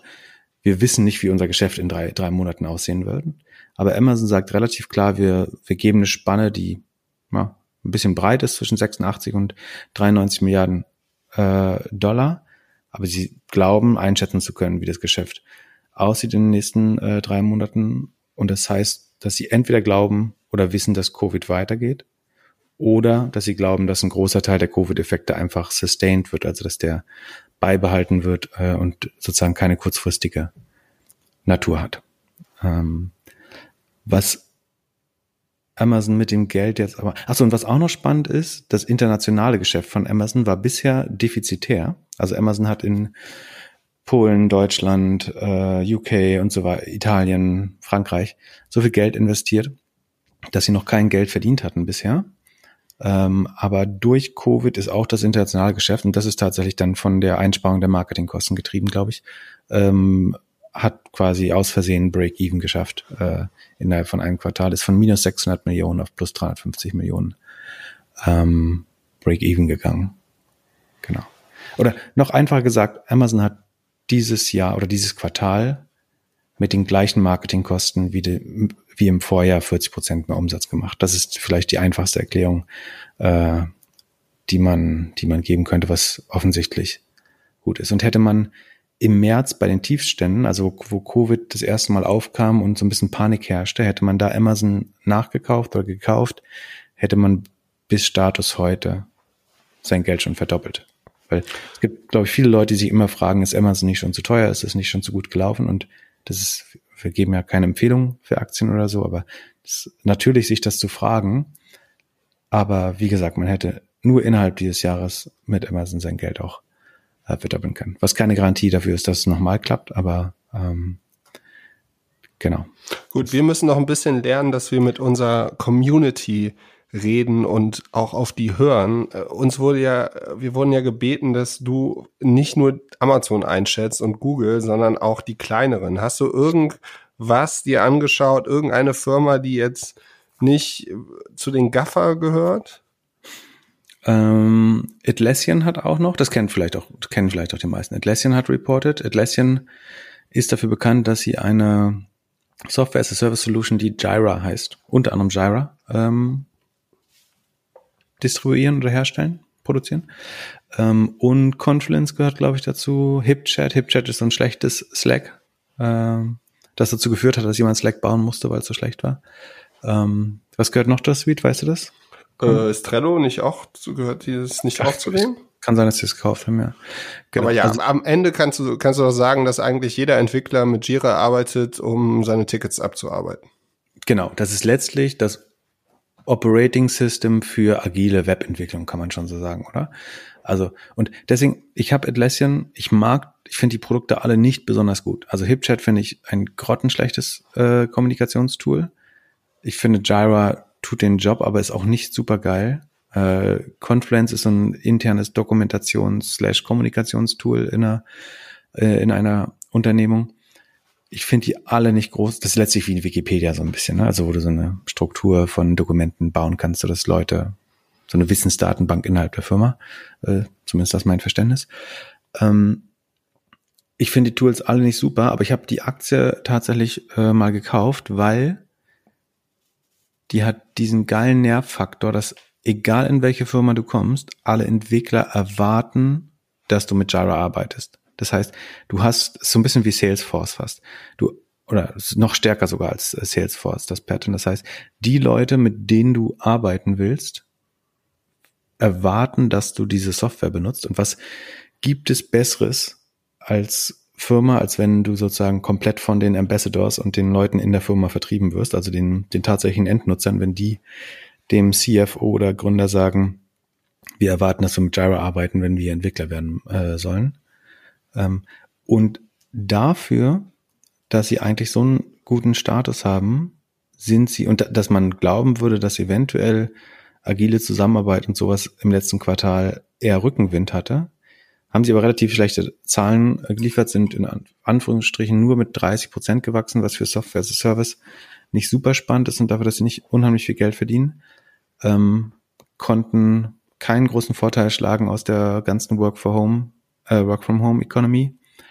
Ähm, vielleicht, weil es einen Mangel an Neugründung gibt. Also für ein Userwachstum brauchen die natürlich entweder Corporates, die in agile Entwicklungsumgebungen sozusagen ähm, tr eine Transition machen, oder sie brauchen neue Firmen, die gegründet werden und ihre erste Atlassian oder Jira Lizenz kaufen. Eventuell ist das nicht im ausreichenden Maßen passiert. Äh, ich hätte gedacht, es wäre ein Covid-Gewinner, ist aber eigentlich so gewachsen wie auch immer. Nicht schlecht, aber auch nicht super äh, gut. Ist vorher aber ganz gut gelaufen. Das heißt, war jetzt eher enttäuschend, ist nach den Zahlen so ein bisschen eingebrochen. Äh, und ich überlege sozusagen die kleine Position, die ich da auch hatte, äh, noch aufzulegen, weil vom Produkt war ich eh nie überzeugt. Und offenbar scheint dieser, dieser Ambassador-Vorteil nicht so 100% zu ziehen. Ähm, genau. Darf ich jetzt wieder eine große machen? Okay, eine noch. Ähm, was, was interessiert dich denn am meisten? Naja, äh, ich habe einen guten Tweet gesehen von dir zu Google. Den könntest du vielleicht erklären? Achso, Google. Äh, da habe ich auch so ein bisschen getroffen mit meinen Predictions. Äh, also Google hat tatsächlich, wie ich gesagt habe, das war auch nicht schwer vorauszusehen, äh, das erste Quartal mit negativem Wachstum, das ist die euphemistische Formulierung für sie sind geschrumpft, äh, haben sie geschafft. Das heißt, der Umsatz von Google ist um zwei Prozent gesunken, von, also von Alphabet, von der Gesamtholding. Und der Umsatz des Suchgeschäfts, über den ich ja größtenteils rede, äh, wenn ich mich darauf beziehe, ist sogar um 9,8 Prozent gesunken das habe ich relativ klar gesagt, dass ich damit rechne. Es ist, wie gesagt, auch absehbar, dass ähm, das Suchgeschäft einem gewissen Druck unterliegt, einfach weil die gesamte ähm, Travel-Branche, also die Reisebranche, ähm, ausgefallen ist als Spender oder als Advertiser bei, bei Google und dass viele andere Industrien auch advers betroffen sind. Dadurch fallen viele Werbeausgaben äh, weg. Das muss sich im Ergebnis ähm, widerspiegeln und hat jetzt in dem Fall dazu geführt, dass das Suchgeschäft von Google 9,8 Prozent gefallen ist. Was ich spannend finde, ist, dass zur gleichen Zeit bekannt wurde, dass das GDP, also das Bruttosozialprodukt der USA insgesamt auch um 9,5 Prozent gefallen ist. Und äh, Sundar Pichai, der CEO, hat bei einem Interview vor mehreren Wochen mal gesagt, ähm, da wurde er gefragt, wie, wie sich das Google-Geschäft wohl entwickeln würde mit Covid. Und da meinte er, ähm, sinngemäß, dass ihr Business ist somewhat representative of the whole economy. Also es steht so ein bisschen für die Entwicklung der Gesamtwirtschaft, wie Google sich entwickelt. Und was ich da eigentlich raushöre, ist, dass Google doch nur bestätigt, dass sie eine Steuer oder eine Tax auf die Wirtschaftsaktivität aller Unternehmen sind. Also wenn die Gesamtwirtschaft 9,5 Prozent schrumpft und meine Firma schrumpft oder mein Suchgeschäft schrumpft 9,8 Prozent, obwohl Google ja überhaupt nicht von Covid betroffen wurde. Ja, die ganzen Google-Ingenieure konnten alle im Homeoffice weiterarbeiten. Ähm, ja, also die mussten nicht zu Hause bleiben, also beziehungsweise die konnten, zu, die mussten zu Hause bleiben und konnten zu Hause arbeiten. Aber da hat jeder weiter gearbeitet und trotzdem schrumpft die Firma 9,5 Prozent. Also entweder haben die in dem Monat nur an Sachen gearbeitet, wo sie netto was kaputt gemacht haben. Oder es ist einfach so, dass wenn die 25.000 schlausten Ingenieure der Welt daran arbeiten, irgendwelche Ad-Click-Raten um 0,1 Prozent zu verbessern, dass es halt doch so ist, dass Google nur eine Steuer ist auf was andere Unternehmen im Internet und teilweise offline verdienen. Und deswegen schwankt Google eigentlich nur noch positiv und negativ mit dem gesamten Wachstum des Internets oder des E-Commerce. Macht das Sinn? Ja, finde ich schon. Ich fand auch interessant die Frage, die Alexander Kraft darunter gesetzt hat. Hast du das äh, noch vor Erinnerung, ähm, ob Google, also dass Google halt die Produktsuche verliert sie gegen Amazon. Das scheint irgendwie jedem klar zu sein. Aber äh, was wird Google noch verlieren oder wo wird Google noch Relevanz verlieren? Ja, die Frage war, also wie ich sie verstanden habe, war, ähm, kann man auf Twitter nachlesen, war, was ist der Dis Disruptor von Google? Ne? Also Xing wird von LinkedIn angegriffen, äh, StudiVZ wurde von Facebook gekillt. Was ist, was Google killt? Und die Antwort ist meiner Meinung nach, das, und das hatten wir auch im letzten äh, Podcast schon gesagt, es ist halt nicht eine Firma, es, es wird nicht ein neues Google geben. Und zumindest das sehe ich nicht, dass es ein neues Google gibt, was Suche besser macht. Ähm, die Gefahr ist, dass sozusagen die Vertikalisierung der Suche, das ist für, für spitze kommerzielle Anlässe, also ich will ein Hotel buchen, ich will ein Produkt kaufen, ich will einen Flug buchen, ich will eine Versicherung äh, wechseln, für diese Use Cases entwickeln sich sogenannte Household Brands, also dass der Nutzer im Kopf ein Relevant Set hat oder auch nur einen präferierten Anbieter, an den er denkt und er muss nicht mehr zu Google gehen, um zu wissen, wo es äh, die einfachste Möglichkeit gibt, Hotels zu buchen. Oder er muss nicht mehr zu Google gehen, um zu wissen, wo er sich die AirPods äh, nochmal bestellen kann. Und das ist, glaube ich, was das Google-Kerngeschäft angreift, die, die Vertikalisierung äh, oder die vertikale Disruption der Suche, dass das Verhalten, das Nutzer an Tag legen, dass sie selbst für einfachste ähm, Einkaufsvorgänge noch zu Google gehen, das wird immer weniger passieren, weil sie genau wissen, die, was die sogenannten Destination Sites sind, also wo muss ich hingehen, um bestimmte Produkte zu kaufen. Das weiß der Nutzer, das hat er oft in seiner App das heißt, wenn du ein Hotel buchst, einen Flug buchst, machst du das ganz oft schon direkt über die App. Das heißt, du musst nicht mehr suchen, um zu wissen, wo man bei Lufthansa einen Flug buchen kann oder äh, wo man bei Airbnb eine Fernwohnung buchen kann. du kennst deine präferierte Seite, du gehst sofort dahin. Und das ist aber alles, also vor fünf Jahren hat Google genau daran noch Geld verdient, dass du sagst, dass du Ferienwohnungen eingibst. Und das machen Leute einfach immer weniger, weil sie wissen, was die relevanten Ferienwohnung-Player sind oder die relevanten Flugplayer. Ähm, und das ist, was Google bestimmt nicht von heute auf morgen killen wird, aber was es nach und nach so ein bisschen reinfrisst in das Kerngeschäft, nämlich Suche. So. Ähm, abgesehen davon haben sie trotzdem äh, einen satten Gewinn gemacht. Äh, der Gewinn kommt haus hauptsächlich aus dem Cloud-Geschäft, aus den sogenannten Other Revenues. Das ist der Google Play Store, das ist der Hardware-Umsatz, ähm, das ist YouTube vor allen Dingen, was YouTube wächst nicht mehr dynamisch, ähm, das hat vorher mit äh, 30 Prozent sehr stark oder 33 Prozent sehr stark gewachsen. Wächst dieses Quartal jetzt nur noch mit 6 Prozent. Das liegt relativ klar am Einbrechen der Werbeumsätze insgesamt, obwohl die Inanspruchnahme da auch steigt. Das heißt, der Volumeneffekt ist auf YouTube ist relativ positiv. Aber man muss sich vorstellen, dass die Werbetreibenden einfach gerade nicht am Marktplatz aktiv sind. Deswegen ist überhaupt ein positives Wachstum schon äh, ein gutes Ergebnis in dem Fall. Trotzdem Gut, aber, aber wieso äh, wächst Cloud? Aber bei Amazon AWS wächst nicht so krass, wie wir erwartet doch, haben? Doch, doch. Ja, die, die wachsen, genau, die wachsen nicht so stark wie erwartet, sie wachsen nicht so stark wie im Vorquartal, aber sie wachsen alle. Also die Cloud wächst, die wächst und ist hochprofitabel weiterhin. Sozusagen die Geschwindigkeit oder das Momentum, mit dem sie gewachsen ist, das ist, was leidet. Ist trotzdem äh, ein Wachstumsgeschäft, ist trotzdem hochprofitables Geschäft, die Cloud. Sowohl bei Google als auch bei Amazon als auch bei Microsoft. Ähm, hm. Und bei, genau. bei, ich glaube, bei, bei Google in der Cloud ist auch G Suite und Gmail und alles drin. Genau, genau. Und das, das läuft ja auch weiter und äh, produziert Gewinne. Das Kerngeschäft, ich würde mich äh, dazu hinreißen lassen zu sagen, ich glaube, wir werden im Search-Geschäft keine zweistelligen Wachstumsraten mehr sehen. Also es ist im Q4 2019 also im Weihnachtsquartal letzten Jahres, ist das Suchgeschäft noch mit 16,5 Prozent gewachsen. Und ich glaube, das war das letzte Quartal in der Geschichte von Google, wo es zweistellig gewachsen ist. Ich glaube, ab jetzt wird es vielleicht, wenn sozusagen nächstes Jahr das zweite Quartal wieder normal ist, dann holt man diese Corona-Verluste nochmal auf. Dann kann es kurzfristig vielleicht mal ein zweistelliges Quartal geben. Aber ich glaube, das, das Gesamtwachstum des Search-Businesses von Google, nicht das Gesamtalphabet, sondern nur das Suchbusiness bei Google, wird nicht mehr zweistellig wachsen in Zukunft. Oder nur ganz knapp. Und wenn, aber wenn, wenn, wenn überhaupt nur, weil Local dazu gezählt wird. Also falls Local nicht einzeln ausgewiesen wird, dann wächst es nicht mehr. Wenn Local da reingeht, dann werden sie durch diese Guaranteed Badges, die sie eingeführt haben, damit werden sie jetzt jedes Quartal eine Million mehr Umsatz machen. Das würde das nochmal retten. Aber das, das Suchgeschäft, was wir heute kennen, wächst einstellig und das ist die langweiligste Firma, Tech-Firma der Welt, wenn das so ist. Und deswegen hat Google auch ein äh, 28 Milliarden Stock Buyback Programm angekündigt, also ein Aktienrückkaufprogramm. Das heißt, die Firma kauft ihre eigenen Aktien zurück, um eine sozusagen eine negative Dilution zu haben, also einen negativen Verwässerungseffekt. Die Aktie, die du als Aktionär hältst, wird dadurch tendenziell ein klein bisschen mehr wert. Das stützt den Aktienkurs, weil Google selber sozusagen am Markt aktiv werden muss. Sie kaufen Aktien am Markt ein. Dadurch wird deine verbleibende Aktien einen minimalen Anteil wertvoller und der Kurs steigt dadurch, dass Google selber als Käufer am Aktienmarkt auftritt.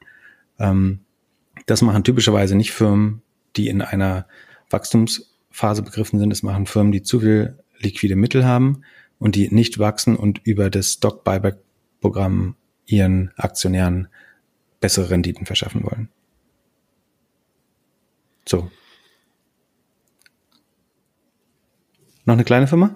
Noch eine kleine und dann Spotify und dann Podcast, Podcast SEO und dann Feierabend. Apple können wir noch kurz machen. Apple? Okay, sag Apple, Apple. an. Wir, wir machen einfach ganz schnell. Also kleine Zendesk äh, ist sehr ähnlich zu Atlassian. Zendesk ist, wenn man eine Kundenservice-Mail an ein Unternehmen schreibt, dann bearbeiten die mit in der Regel diese E-Mail mit einem CRM-Software, also Customer Relationship Management Software namens Zendesk. Die hilft einfach nur diese Tickets oder diese Kundenanfragen effizient zu verarbeiten. Hätte ich auch gedacht, ist ein Covid-Gewinner, hat auch eher enttäuscht, acht Prozent verloren nach den Zahlen. Ganz ähnlich wie Atlassian, knapp 30 oder nur 27%. Prozent. Umsatzanstieg auf 250 Millionen Umsatz, verliert dabei immer noch 31 Millionen und baut die Verluste aus. Und was ganz wichtig ist, bei sogenannten Software as a Service oder SaaS-Aktien, ähm, sie fällt damit so ein bisschen aus der sogenannten Rule of 40 raus. Das ist eine Daumenregel, die man anwendet, wo man sagt, dass Softwareaktien, solange die Summe aus Profitmarge und Wachstum 40 Prozent oder was Größeres ergibt, ist es ein mehr oder weniger gesundes Unternehmen. Das heißt, wenn der Umsatz um 30 Prozent steigt, kann ich 10 Prozent Verlust machen und das ist noch okay. Mache ich 20 Prozent Verlust und der Umsatz steigt nur um 10 Prozent, dann bin ich meistens in Trouble, äh, weil ich dann diesen, diesen, diesen strukturellen Verlust wird dann lange dauern, den auszubauen. Und sowohl Zendesk als auch Atlassian strugglen so ein bisschen mit dieser Rule of 40 und das ist sozusagen an Analysten oder an Leute, die sich regelmäßig SaaS-Stocks anschauen, ein schlechtes Signal, wenn man diese Rule of 40 äh, nicht mehr erfüllt. Wir packen vielleicht einen kleinen Link in die äh, Show Notes, um das zu erklären, warum das wichtig ist. Ähm, hatte ich auch mal die Aktie, habe ich gerade geschaut, habe ich inzwischen äh, schon verkauft gehabt. Ähm, ansonsten eigentlich ein Unternehmen, was wirklich so ein bisschen fast Infrastruktur für Customer Service auch geworden ist aber 27 Prozent Wachstum ist in, in diesem Quartal oder in diesen Zeiten schon enttäuschend, ähm, weil es einfach so viel Tech-Stocks gibt, die noch attraktiver sind. Zum Beispiel Shopify. Die haben, ach, Shopify, das müssen wir auch kurz erwähnen, weil es äh, in Deutsch heißt. Äh, die haben auch reported. Was da spannend ist, ähm, Shopify ist ein Shop-System, was äh, relativ äh, niedrigschwellig äh, verfügbar ist für jeden kleinen Mom-and-Pop-Shop. Ähm, haben laut eMarketer 6% Marktanteil im E-Commerce-Markt. Zum Vergleich Amazon bei 37, aber das sind 6%. Also, und 6% heißt, sie sind größer als eBay. Also sie sind der zweite Player nach Amazon inzwischen. Sie haben eBay überholt. Die liegen bei 5,4 oder 5,7 oder so. Ähm, und Shopify wird wirklich, ohne dass es wahrgenommen wird oder sozusagen, es wird kaum wahrgenommen, es wird unheimlich groß grad, ähm, hat seinen Umsatz verdoppelt und die Geschwindigkeit des Umsatzwachstums gesteigert. Also die ist eigentlich seit dem IPO mal gesunken, ist irgendwann mit 100 Prozent gewachsen, dann mit 80, dann mit 60 und jetzt wächst es wieder mit 100 Prozent oder hat den Umsatz verdoppelt. Also hat auch sehr stark vom E-Commerce in der Corona-Phase profitiert, hat den Wert der verkauften Waren, das GMV, Gross Merchandise Volume, haben wir vorhin drüber gesprochen, auf 30 Milliarden ähm, um 120 Prozent gesteigert. Und zum Vergleich, wir haben vorhin gesagt, Amazon ist bei 90 Milliarden, Shopify ist sozusagen beim echt, okay, bei Shopify ist GMV, wenn wir dann die richtige Kenngröße bei Amazon wären, dann eher diese 200 Milliarden, die ich so Pi mal Daumen berechnet habe. Aber auch das sind halt 15 Prozent von Amazon, das ist eine relevante Größe. Also und das ist größer als die, die sozusagen als ein eBay oder die nächstgrößten äh, Player. Der Innenumsatz, also den sie selber verbuchen, sind dann knapp unter einer Milliarde, 714 Millionen, weil sie nur 2,5 Prozent Take Rate nehmen. Also sie knöpfen dem Händler eigentlich nur im Schnitt zweieinhalb Prozent von der Transaktion ab, was sie eben auch so populär macht. Ähm, aber schon krass, dass sie eigentlich ein Sechstel der Größe von Amazon schon geschafft haben und viel, viel schneller wachsen. Also sie kommen da jedes Jahr näher ran äh, an den Amazon-Umsatz. Ist fast ein bisschen äh, unheimlich, äh, das zu, zu, zu glauben. Aber wenn man, ja. Mhm. Sie positionieren sich ja so ein bisschen wie, dass man auf Amazon alles bekommt, aber hauptsächlich Commodities. Und in Zukunft oder auch auf Shopify bekommt man halt alle schönen Dinge. Alle, also, sie stehen ja auch ein bisschen in Konkurrenz zu Etsy, würde ich sagen. Und, mhm. äh, und halt Marken. Also, dass man dort halt, ähm, die, also, dass viele der großen Marken in Zukunft auf Shopify anbieten werden. Ja, da bist du ein bisschen, da warst du ein bisschen skeptisch in einem OMR-Podcast. Ja, das glaube ich noch nicht. Aber das Krasse ist halt, du siehst halt, du, jeder von uns hat, ich würde behaupten, jeder von uns oder fast jeder hat schon mal auf Shopify gekauft.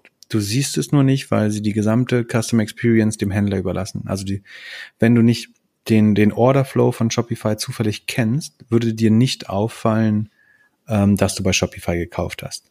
Ähm, das heißt, deswegen traut man denen nicht zu, dass sie ein Sechstel so groß sind wie Amazon. Ähm, tatsächlich hat man aber selber vielleicht auch ein Sechstel so viel Geld da ausgegeben wie bei Amazon. Man weiß es nur nicht. Man kann es aber extern so ein bisschen oder outside in so ein bisschen nachverfolgen. Es gibt eine Webseite, die heißt Build With, also gebaut mit äh, auf Englisch oder trends.buildwith.com und da kann man sich die Verbreitung von Jobsystemen anschauen.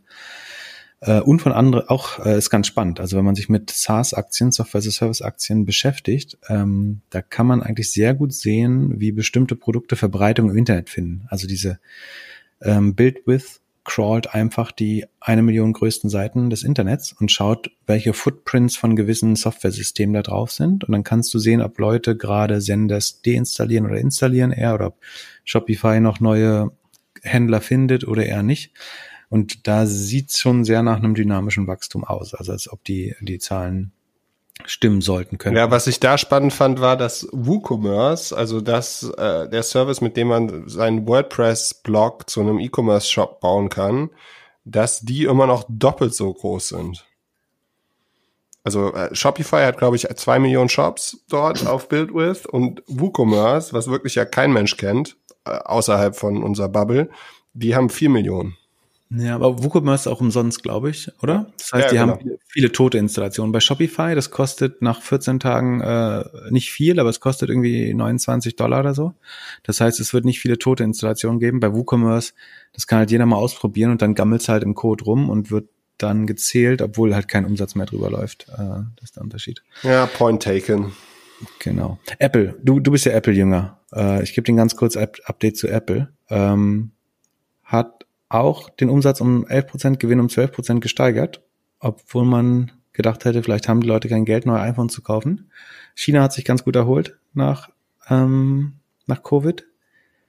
Und ich glaube, Apple hat einen ganz starken Work, from Home Tailwind, also Rückenwind, weil, also der Gesamtumsatz ist um 10% gestiegen, oder 11%, aber der iPad-Umsatz ist um 31% gestiegen. Und ich würde behaupten, das ist hauptsächlich ähm, Homeschooling, also, dass die Kinder ihr eigenes Tablet bekommen, um Schule zu machen oder auch einfach nur ähm, ruhig gestellt zu werden. Und vielleicht auch Leute wie, wie ich, die sich ein iPad als sozusagen Telekommunikations-Video-Conferencing-Mittel kaufen. Ähm, 30 Prozent mehr iP iPads äh, im Vergleich zum vorher verkauft ist auf jeden Fall eine Hausnummer. Macs wurden, also der äh, Laptop-Computer, der Mac, wurde 22 Prozent öfter verkauft. Sicherlich auch, weil Leute, die gewohnt waren, im Office am Computer zu arbeiten, zu Hause einen neuen Rechner brauchten teilweise waren Macs in der Covid-Zeit, äh, weiß nicht, ob du das mitbekommen hast in Hamburg, aber äh, in, in Berlin waren Macs halt ausverkauft. Ne? Also du hast wochenlang keinen neuen, äh, also du musstest irgendwelche Drecks Acer oder was weiß ich Maschinen kaufen, weil irgendwie die vernünftigen Lenovos oder Macs äh, ausverkauft waren bei den gängigen Händlern. Ähm, durch auch, auch ähm, Kameras, Mäuse, alles, was du im Homeoffice brauchst, war eine Zeit lang ausverkauft. Dann das äh, Service Revenue, das habe ich letzte Folge, wer die nochmal hören möchte, erklärt, warum das so wichtig ist für, äh, für Apple. Apple möchte idealerweise oder aus Shareholder-Sicht nicht bewertet werden wie ein Hardware-Produzent, sondern wie eine Software- oder Subscription-Company. Deswegen muss das sogenannte Service Revenue, also was man für die iCloud ausgibt, für iTunes, für den App Store, für Apple TV, weil darauf einfach ein viel höheres Multiple, eine viel höhere Bewertung bezahlt wird, möchte Apple diesen Teil ausweiten. Das ist ihnen gelungen. Ähm, jetzt 22 Prozent des Gesamtumsatzes sind Services. Ähm, das werden sie versuchen, über die nächsten Jahre auf Richtung 30, 40 Prozent zu steigern. Die Wearables äh, sind auch überdurchschnittlich gewachsen. Das sind größtenteils die iWatches und äh, wie heißt das? AirPods? Yes. Also, ja, genau. Was letztlich ja ein Subscription-Modell ist. Also du musst, du verlierst die so oft, dass du sie einmal im Jahr neu kaufen musst. Da würde ich auch noch sagen, dass die, dass die Masken Apple unheimlich gut geholfen haben, noch mehr AirPods zu verlieren. Verliebt, ah ja, ja, das kann ich mir gut vorstellen. Ähm, das ist das schönste implizite Subscription-Modell äh, der Welt sowieso. Ähm, und das alles vor dem Hintergrund, dass Apple seine, seine Flagship-Stores in der ganzen Welt schließen musste. Ne? Also Apple war einer der ersten, die ihre Stores geclosed haben wegen Covid. Das heißt, all diese Zahlen, diese Mehrumsätze beziehen sich auf ein Quartal, in dem die meisten Stores geschlossen waren. Das heißt, zwar großenteils oder viel E-Commerce-Umsatz ähm, und schon ganz gute Zahlen. Und noch das Spannende, äh, Apple hat einen Aktien-Split ähm, announced. Das heißt, die Apple-Aktie war 400 Dollar wert oder ist rund 400 Dollar wert. Die wird jetzt geviertelt, das heißt, jeder, der eine Apple-Aktie hat, bekommt vier. Die ist dann nur noch 100 Dollar wert, aber dafür hast du vier davon. Das macht sie optisch billiger und zugänglicher zu sozusagen äh, zu Retail-Investoren. Der, der Robinhood-Investor denkt dann eher, er kann sich eine ganze Apple-Aktie kaufen, obwohl die auch Fractional Shares, also Teile kaufen können. Aber ähm, da rechne ich noch jeden Tag damit, dass Amazon das Gleiche macht, weil deren Aktie steht jetzt um die 3000 noch was äh, Dollar. Ähm, die wirkt optisch natürlich sehr teuer. Da fühlt man sich nicht, als hätten, kann man sich jeden Tag eine ganze davon leisten. Ähm, da steht auch bald eher ein 1 zu 10 äh, Split an, glaube ich, bei, bei Amazon. Und über Facebook wollen wir eigentlich gar nicht so viel reden. Nein. Facebook Vielleicht solltest du noch einmal zusammenfassen, dass das hier alles überhaupt keine Empfehlung ist, was wir hier machen. Genau. Bei Facebook ist nur spannend, dass sie trotz des Ad-Boykotts, der hat eigentlich überhaupt keine Auswirkung gehabt. Sie haben trotzdem ihr, ihr, ihren Gewinn verdoppelt, ihren Umsatz um zehn Prozent gesteigert. Ähm, das heißt, diese ganze Ad-Boykott, dass Leute da keine Werbung gebucht haben, hat kaum Effekt gehabt. Einfach, das haben wir auch äh, mal erklärt, dass da genug neue Werbetreibende nachwachsen oder Budgets da sind, die das auffangen, wenn da mal paar hundert Firmen kein Geld mehr ausgeben. Ähm, abgesehen davon ist die Facebook-Aktie, glaube ich, eine Aktie, wo selbst wenn die sich verdoppeln würde, kann man sich da eigentlich nicht drüber freuen. Also rational ist das immer ein Kauf, weil die tendenziell unterbewertet ist im Vergleich zu den anderen GAFA-Aktien. Aber dann, man muss dann eben kein Herz haben, wenn man die kaufen will. Ähm, und das alles genau sind keine Anlageempfehlungen. Wir können nicht einschätzen, wie die persönlichen finanziellen Verhältnisse und das Risiko, die Risikobereitschaft der Hörer sind. Ähm, man sollte niemals Anlageentscheidungen aufgrund der Äußerungen hier treffen, die können faktisch falsch sein, dies können Fehleinschätzungen sein, wir können nicht in die Zukunft schauen. Ähm, wir äußern unsere Einschätzung über die Geschäftsmodelle der Unternehmen, nicht über die Performance der Aktien. Gut so? Hervorragend. Ich, die einzige wirkliche KPI, die ich mir aus diesen ganzen Earnings rausgenommen habe, war die Anzahl von neuen Podcast-Shows, beziehungsweise der Podcast-Katalog bei Spotify. Die haben jetzt 1,5 Millionen Shows und 50 Prozent der Shows, der neuen, also dieser 1,5 Millionen, wurden dieses Jahr gelauncht. Also wie unserer. Aber 1,5 Millionen Shows heißt äh, Programme oder heißt das Folgen? Nee, Programme. Verrückt. Und ich, meine Prognose ist, dass es bis Ende des Jahres zwei Millionen Shows gibt. Ja, hast du gut verstanden mit den Predictions. Es gibt ja drei Prediction-Modelle. Das eine ist äh, lineare äh, Extrapolation. Das, was du gerade machst, dass du die Zeichen, die Reihenfolge einfach weiterziehst in Excel sozusagen und sagst, es als Prediction verkaufst. Das ist aber auch, was ich ja bei Google gemacht habe und so weiter letztlich. Ähm, das zweite ist, äh, du hast Inside Knowledge und verkaufst es als Prediction. Das heißt, du weißt schon, was passiert. Das weiß nur noch nicht jeder und dann verkaufst du es als Prediction. Und das, was wir versuchen nicht zu machen. Und das dritte ist, das so ein bisschen äh, Schachspielen im Kopf, dass du überlegst, wenn ich die wäre, was würde ich tun? Und äh, das eigentlich das Schwerste, aber das Spannendste. Ähm, wie sind wir jetzt darauf gekommen? Ähm, Spotify. Wir müssen auch gleich mal über Podcast SEO noch reden, weil da äh, schuldest du uns noch die Lektion der Woche. Aber ähm, Spotify hat nicht so gut reported. Da waren die, äh, da war die Wall Street relativ unzufrieden. Spotify hat ja zwei strukturelle Probleme. Das Nummer eins Problem ist Apple, dass wenn du dein Spotify-Abo über den App Store abschließt, dann bekommt im ersten Jahr Apple 30 Prozent der Erlöse. Das heißt, wenn du 120, also du zahlst 10 Euro im Monat, das sind 120 Euro im Jahr, davon sind 20 Euro Mehrwertsteuer, bleiben 100 Euro übrig. Von den 100 Euro bekommt Apple 30 Euro.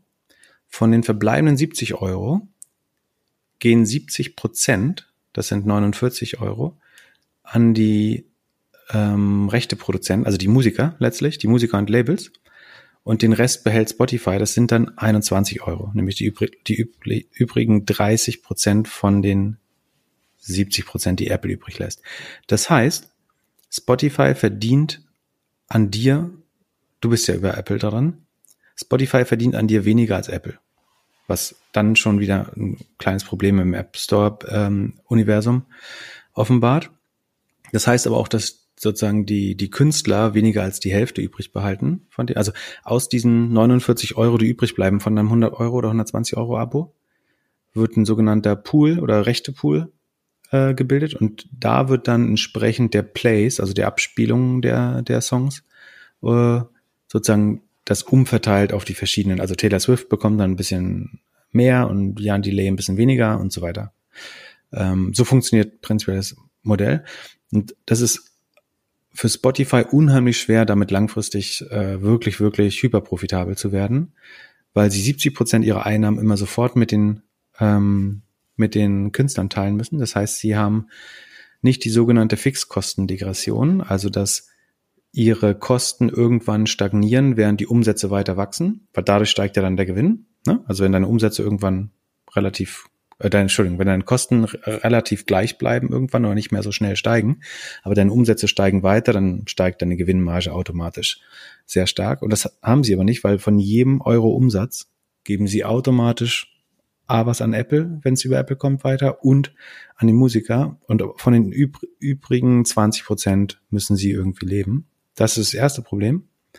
Und das zweite Problem ist, dass Apple hat, äh, Entschuldigung, Spotify hat 120 Premium-Kunden und 150 äh, in Anführungsstrichen normale Kunden. Das heißt, die Werbung hören auf Spotify. Ähm, und der Premium-Kunde ist für Spotify, Spotify 52 Euro im Jahr wert. Das sind genau diese 120 Euro minus Apple. Ähm, und in manchen Ländern ist Spotify noch günstiger oder du hast Familienaccounts und so ist es, dass der durchschnittliche Premium-Nutzer, also der bezahlt im Schnitt noch 52 Euro wert ist für, für Spotify. Ähm, davon gehen dann aber noch die Kosten für die Künstler ab später. Und der Ad-Supported äh, User, also der, der nichts bezahlt, sondern nur Werbung hört, ist nur 3,60 Euro wert. Das heißt, der Premium-Nutzer, von denen es aber weniger gibt, ist 15 mal so viel wert wie der Werbenutzer. Das heißt, die größte Challenge für Spotify ist eigentlich aus, den Leuten, die Werbung hören, zahlende Nutzer zu machen, wenn sie das zunehmend besser hinbekommen. Und das andere ist, um dieses ähm, Problem mit dem Artist Pool hinzubekommen, dass sie nicht immer 70 Prozent der Anteile weitergeben, ist, je mehr eigenes Programming sie machen, also wenn sie eigene Podcasts, die sogenannten Originals produzieren, da hast du wieder die Fixkostendegression. Das heißt, du zahlst dem, dem ähm, Host halt einmal eine Million Euro im Jahr oder so. Und je nachdem, also es kann dann aber auch eine Milliarde Mal gehört werden und es wird dadurch nicht mehr teurer. Ja, das, oder es zieht dann so und so viele Kunden, Neukunden an und du verdienst mehr Geld, aber du musst nicht mehr anteilig mehr Geld an die, an die Artists zurückbezahlen, weil dein Original hast du halt selber produziert zu festen Kosten. Ähm, das heißt, das kann langfristig das Geschäftsmodell von Spotify nochmal spannender machen.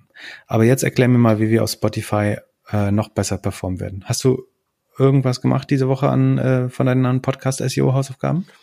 Also, äh, auf Spotify sind wir jetzt nicht mehr schwarz-weiß, sondern bunt, in knalligen Farben. Das heißt, wenn uns irgendjemand sieht, sollte man uns ähm, eher klicken.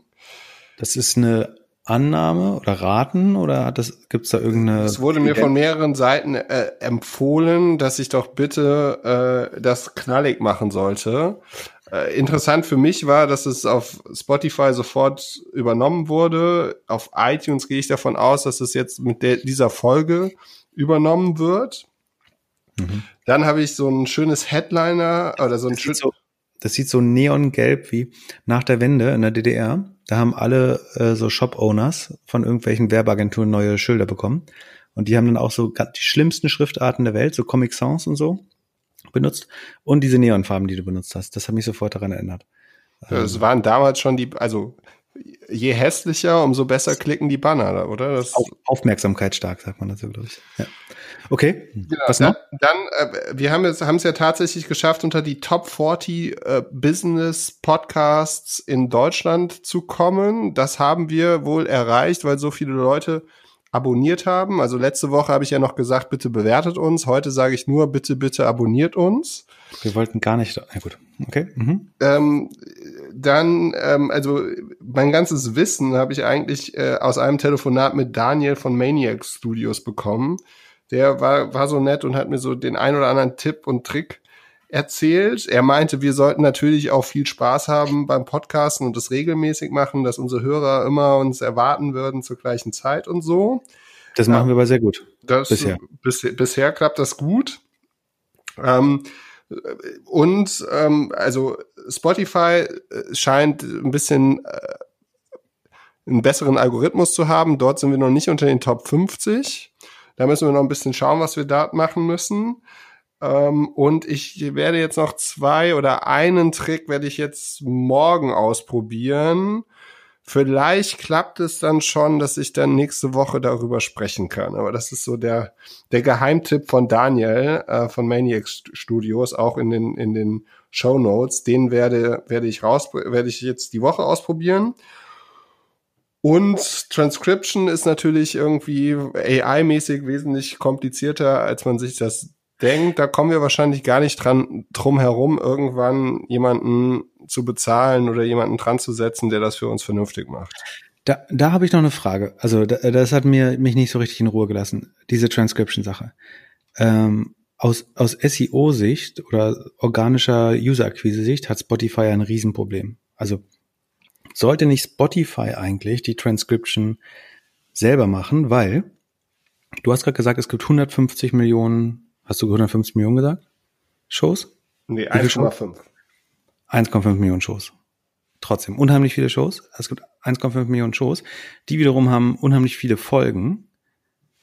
Und Spotify macht aus den allen eine extra Landingpage. Das heißt, wenn du eine sogenannte Site-Abfrage machst bei Google, also wenn du schaust, wie viel HTML-Dokumente Google von Spotify kennt, dann kommst du bei irgendwelchen neuen zehnstelligen Zahlen raus, weil einfach Spotify für jeden Song, für jedes Album, für jeden Künstler, egal ob relevant oder nicht, für jeden, für jede Show, für jede Folge eine Landingpage baut. Aber diese Landingpages sind einfach komplett leer, ne? Weil die haben ja keinen Inhalt. Da steht ein Songtitel oder ein Albumtitel oder ein Podcasttitel. Vielleicht eine, wenn der Host fleißig ist, steht da noch eine kleine Description, aber das ist aus Google-Sicht eine Mischung aus Spam, Duplicated Content, Thin Content würde man das nennen und eigentlich vollkommen wertlos. Und es verwässert die Gesamtqualität der Spotify-Domain eigentlich. Wenn die es jetzt machen würden, dass sie jeden Podcast automatisch transcriben würden, transcriben, transkribieren würden, ähm, dann würden sie eigentlich so viel Content schaffen, dass sie für viele relevante, also für uns als Host, als Podcast-Host ist es natürlich spannend, Hörer zu finden, aber für, für Spotify als, als Medium oder als Plattform ist es ja genauso wichtig. Und würden die das einfach alles transkribieren und sozusagen auf die Landingpage für die Folge oder den Podcast mit draufbringen, würden die so viel besser performen im SEO. Du würd, äh, ich glaube, die würden ihren Traffic ver, ver fünf, verzehnfachen, wenn die es machen. Und wenn sie das gleiche noch für Songs schaffen, also Prediction. Spotify muss eigentlich sowas wie genius.com kaufen, also eine, eine Lyrics-Plattform. Genius.com ist eine Plattform, die ähm, Musik-Lyrics, also Song Songtexte ins Internet druckt und gleichzeitig noch eine Kommunikations- und Diskussionsplattform zu den. Also man kann da schreiben, was der, der Künstler wohl gemeint hat mit dieser Zeile oder warum das jetzt Straßensprache ist oder was auch immer. Ähm, sowas muss Spotify eigentlich kaufen oder selber bauen. Eigentlich, also Genius kostet irgendwie eine Milliarde oder eine halbe Milliarde. Selbst für Spotify eigentlich ein Witz. Und es hätte, das würde die, die Landingpages für die Songs so stark anreichern. Und du würdest eigentlich dann für jeden Song, den du suchst, Spotify wahrscheinlich unter den ersten drei Ergebnissen bei Google finden. Was für das organische Wachstum super wichtig wäre von Spotify. Ähm, und das gleiche können Sie bei Podcasts machen, indem Sie eine äh, Transkriptionsengine kaufen oder selber bauen. Das heißt, eigentlich müssten Sie die zwei Unternehmen kaufen dieses Jahr oder selber bauen. Also genius.com kaufen für ein bis zwei Milliarden und irgendeine kleine Podcast-Transkriptionsservice wäre der spannendste Growth Hack für ihre organische oder ihre SEO-Strategie, wenn sie endlich ihre komplett leeren Landing-Pages mit vernünftigen Content ausstatten, indem sie bei den Songs die Songtexte publizieren und idealerweise noch User-Generated Content dazu, also die Diskussionen der Nutzer und bei den Podcasts die Transkripte der Podcast und vielleicht auch eine Diskussion zu der Folge auf Spotify hosten würden, wäre der Boss-Move gegen Apple. Oder Apple kauft Genius, die haben 200 Milliarden rumliegen, die sie nicht loswerden oder wo sie dann auch Aktien zurückkaufen müssen für oder so. Ähm, die können es natürlich genauso gut äh, machen. Wäre, glaube ich, aber für beide extrem opportun, das zu machen. Genau, also ähm, es hat auf jeden Fall äh, Genius hat auf jeden Fall Kooperation mit beiden, mit Apple und mit Spotify. Ich glaube, Funding sind da irgendwie 71 Millionen jetzt reingeflossen. Mhm. Selbst Eminem ist ein so. Investor. Ähm, das klingt aber so, als könnte man es für eine Milliarde kaufen. Wenn die, so ja. ja. Mhm. Und äh, ja, und von denen gab es eine ganz witzige Story, weil der eine, der eine Gründer war ein bisschen verrückt. Ja, der, ach, genau, der hat immer so komische Auftritte gehabt. Aber ich habe noch, eine, äh, noch zwei Fragen zum Podcast SEO. Yes. Äh, ich habe es noch nicht geschafft, mich dazu belesen. Das ist ja auch deine Aufgabe, aber ich konnte es nicht verhindern, darüber nachzudenken heute im Auto. Und die eine Frage ist, wäre es nicht ein Hack, wenn man sozusagen unsere Hörer motiviert, einen populären anderen Podcast zu abonnieren? Also sagen wir mal, wir sagen allen unseren Hörern, die sollen, keine Ahnung, fest und flauschig oder sowas ähm, abonnieren. Daraufhin haben wir einen fast hundertprozentigen sogenannten Audience Overlap und dann müsste nach dem ähm, Regressionsmodell von der Recommendation Engine in Spotify, die müsste eigentlich denken, weil die optimiert ja auf Retention, also promote Podcasts, wo die Leute lange bleiben und promote Podcasts, wo die Wahrscheinlichkeit, dass der jetzt dazu abonniert wird, ähm, damit sozusagen insgesamt mehr, mehr Listening Time entsteht.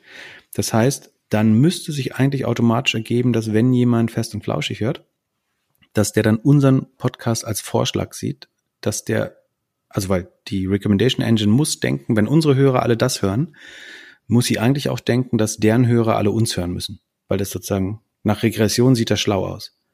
Ähm, das heißt, das hat im App Store bei Apple auf jeden Fall so funktioniert. Du konntest dich sozusagen an eine große App rantaggen und dann als Co-Install oder als äh, Vorschlag da, ge, da gefeatured werden. Das wäre die Nummer eins Frage, ob das funktionieren würde. Vielleicht kannst du es ja mal rausfinden. Und die andere Frage ist, gibt's als wenn du den Podcast aufsetzt, gibst du nur eine Description ein oder kannst du auch für verschiedene Sprachen oder so Descriptions eingeben?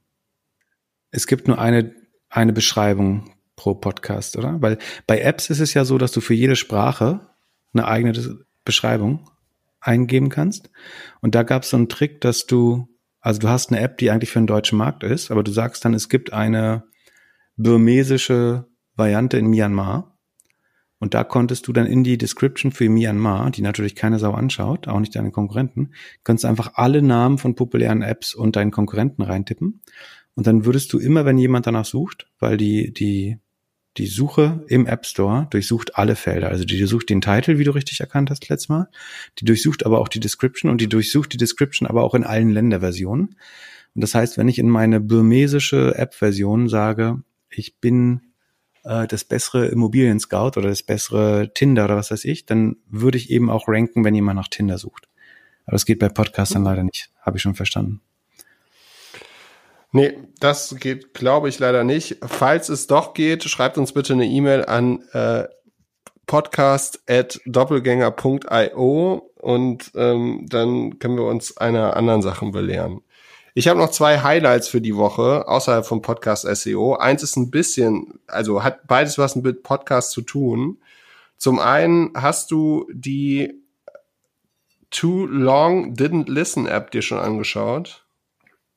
Ähm, du hast sie mir geschickt, aber ich habe nicht richtig verstanden, was sie macht. Also sie baut ein Social Graph auf und du kannst halt Podcasts ähm, bookmarken. Also wir, beispielsweise hörst du den Podcast, unseren Podcast über die App und irgendwann sagst du dann etwas zu Amazon, irgendein Claim wie 10 Milliarden und dann kannst du das bookmarken und äh, deine Follower können sehen, welche Podcasts du wo gebookmarkt hast und du musst dann nicht mehr die anderthalb Stunden von unserem Podcast hören, sondern hörst halt nur die Punkte, die andere für dich gebookmarkt haben. Also kannst du mehr konsumieren, indem du nur das Wichtige hörst. Ah, verstehe. So eine Audio-Zitat-Plattform. Äh, Kann man das dann auch auf Instagram und so verwenden als Story und so? Nee, das noch nicht, sondern du siehst halt, du hörst die ganzen Sachen, ne? Also du, du Instagram hat auch Sound. Ja, schon. Ist die Frage, ob du da so ein bisschen draufhackst. Ich, ich habe bis jetzt herausgefunden, dass es zwei Jungs irgendwie aus New York bauen. Die App Kannst funktioniert ganz okay. Sie hat es bei mir auf dem Homescreen geschafft. Das hat dieses Jahr noch keine andere App. Ähm, und äh, sie fühlt sich sehr jung und sehr, sehr kreativ an. Und du kannst halt so schön sehen, was die anderen Leute irgendwie hören. Wie sie dann verteilen, sie machen es so sehr Snapchat-mäßig von der, von der Bedienung. Ähm, und ich glaube, natürlich werden sie jetzt nicht versuchen, irgendwie auf allen anderen Social Networks zu bauen. Was ich bei denen auch spannend fand, war, sie machen ihren Customer Service komplett über Twitter, ähm, was mir ermöglicht hat, mit denen irgendwie ein bisschen mich auszutauschen. Ist noch Verstehe. ein bisschen buggy, aber mal testen. Ich kann ja mal den, dein, das OMR-Zitat von dir zu den 10 Milliarden, das tue ich mal in die Show Notes mit der Too Long to Listen App. Dann kann man sich das mal anschauen. Mhm. Und das andere war, ich habe äh, am Wochenende den Podcast Hotel Matze gehört mit Sascha Lobo und habe danach gedacht, irgendwie bei Folge 50 müssten wir so eloquent reden können, ohne Ms und ohne ähm, pa ähm, Pausen, äh, wie Sascha Lobo. Das fand ich schon bemerkenswert. Der also, macht das schon eine Weile aber auch, ne? Ja, der macht das echt schon eine Weile, aber der macht das wirklich gut.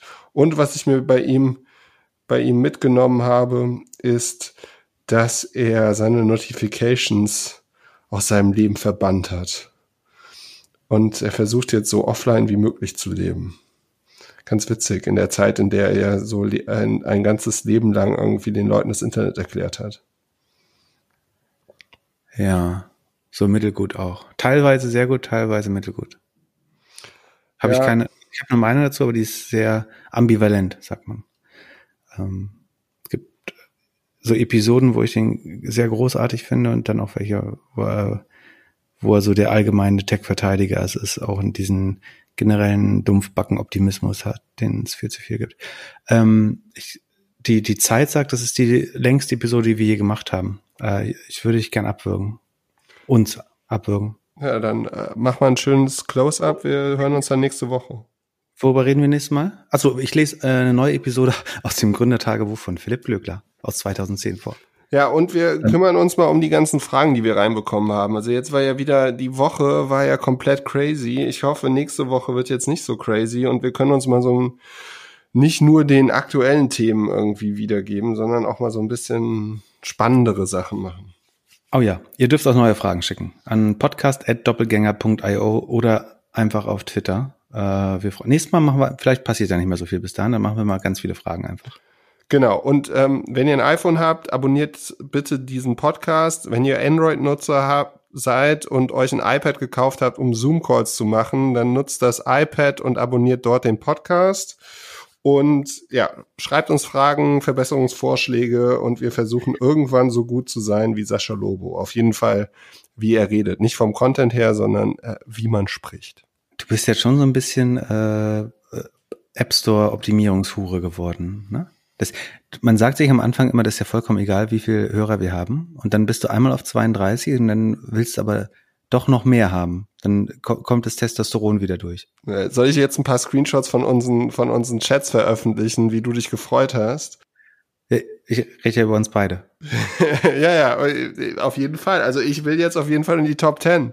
Aber, aber nicht durch Betteln. Einfach performen. Ja, das stimmt. Also wir, wir, vielleicht müssen wir jetzt einfach nächste, nächste Woche kurzen, knackigen 30, 45 Minuten Podcast und ähm, abliefern. Okay. Prost. In diesem Sinne, gute Woche, bis nächste Woche.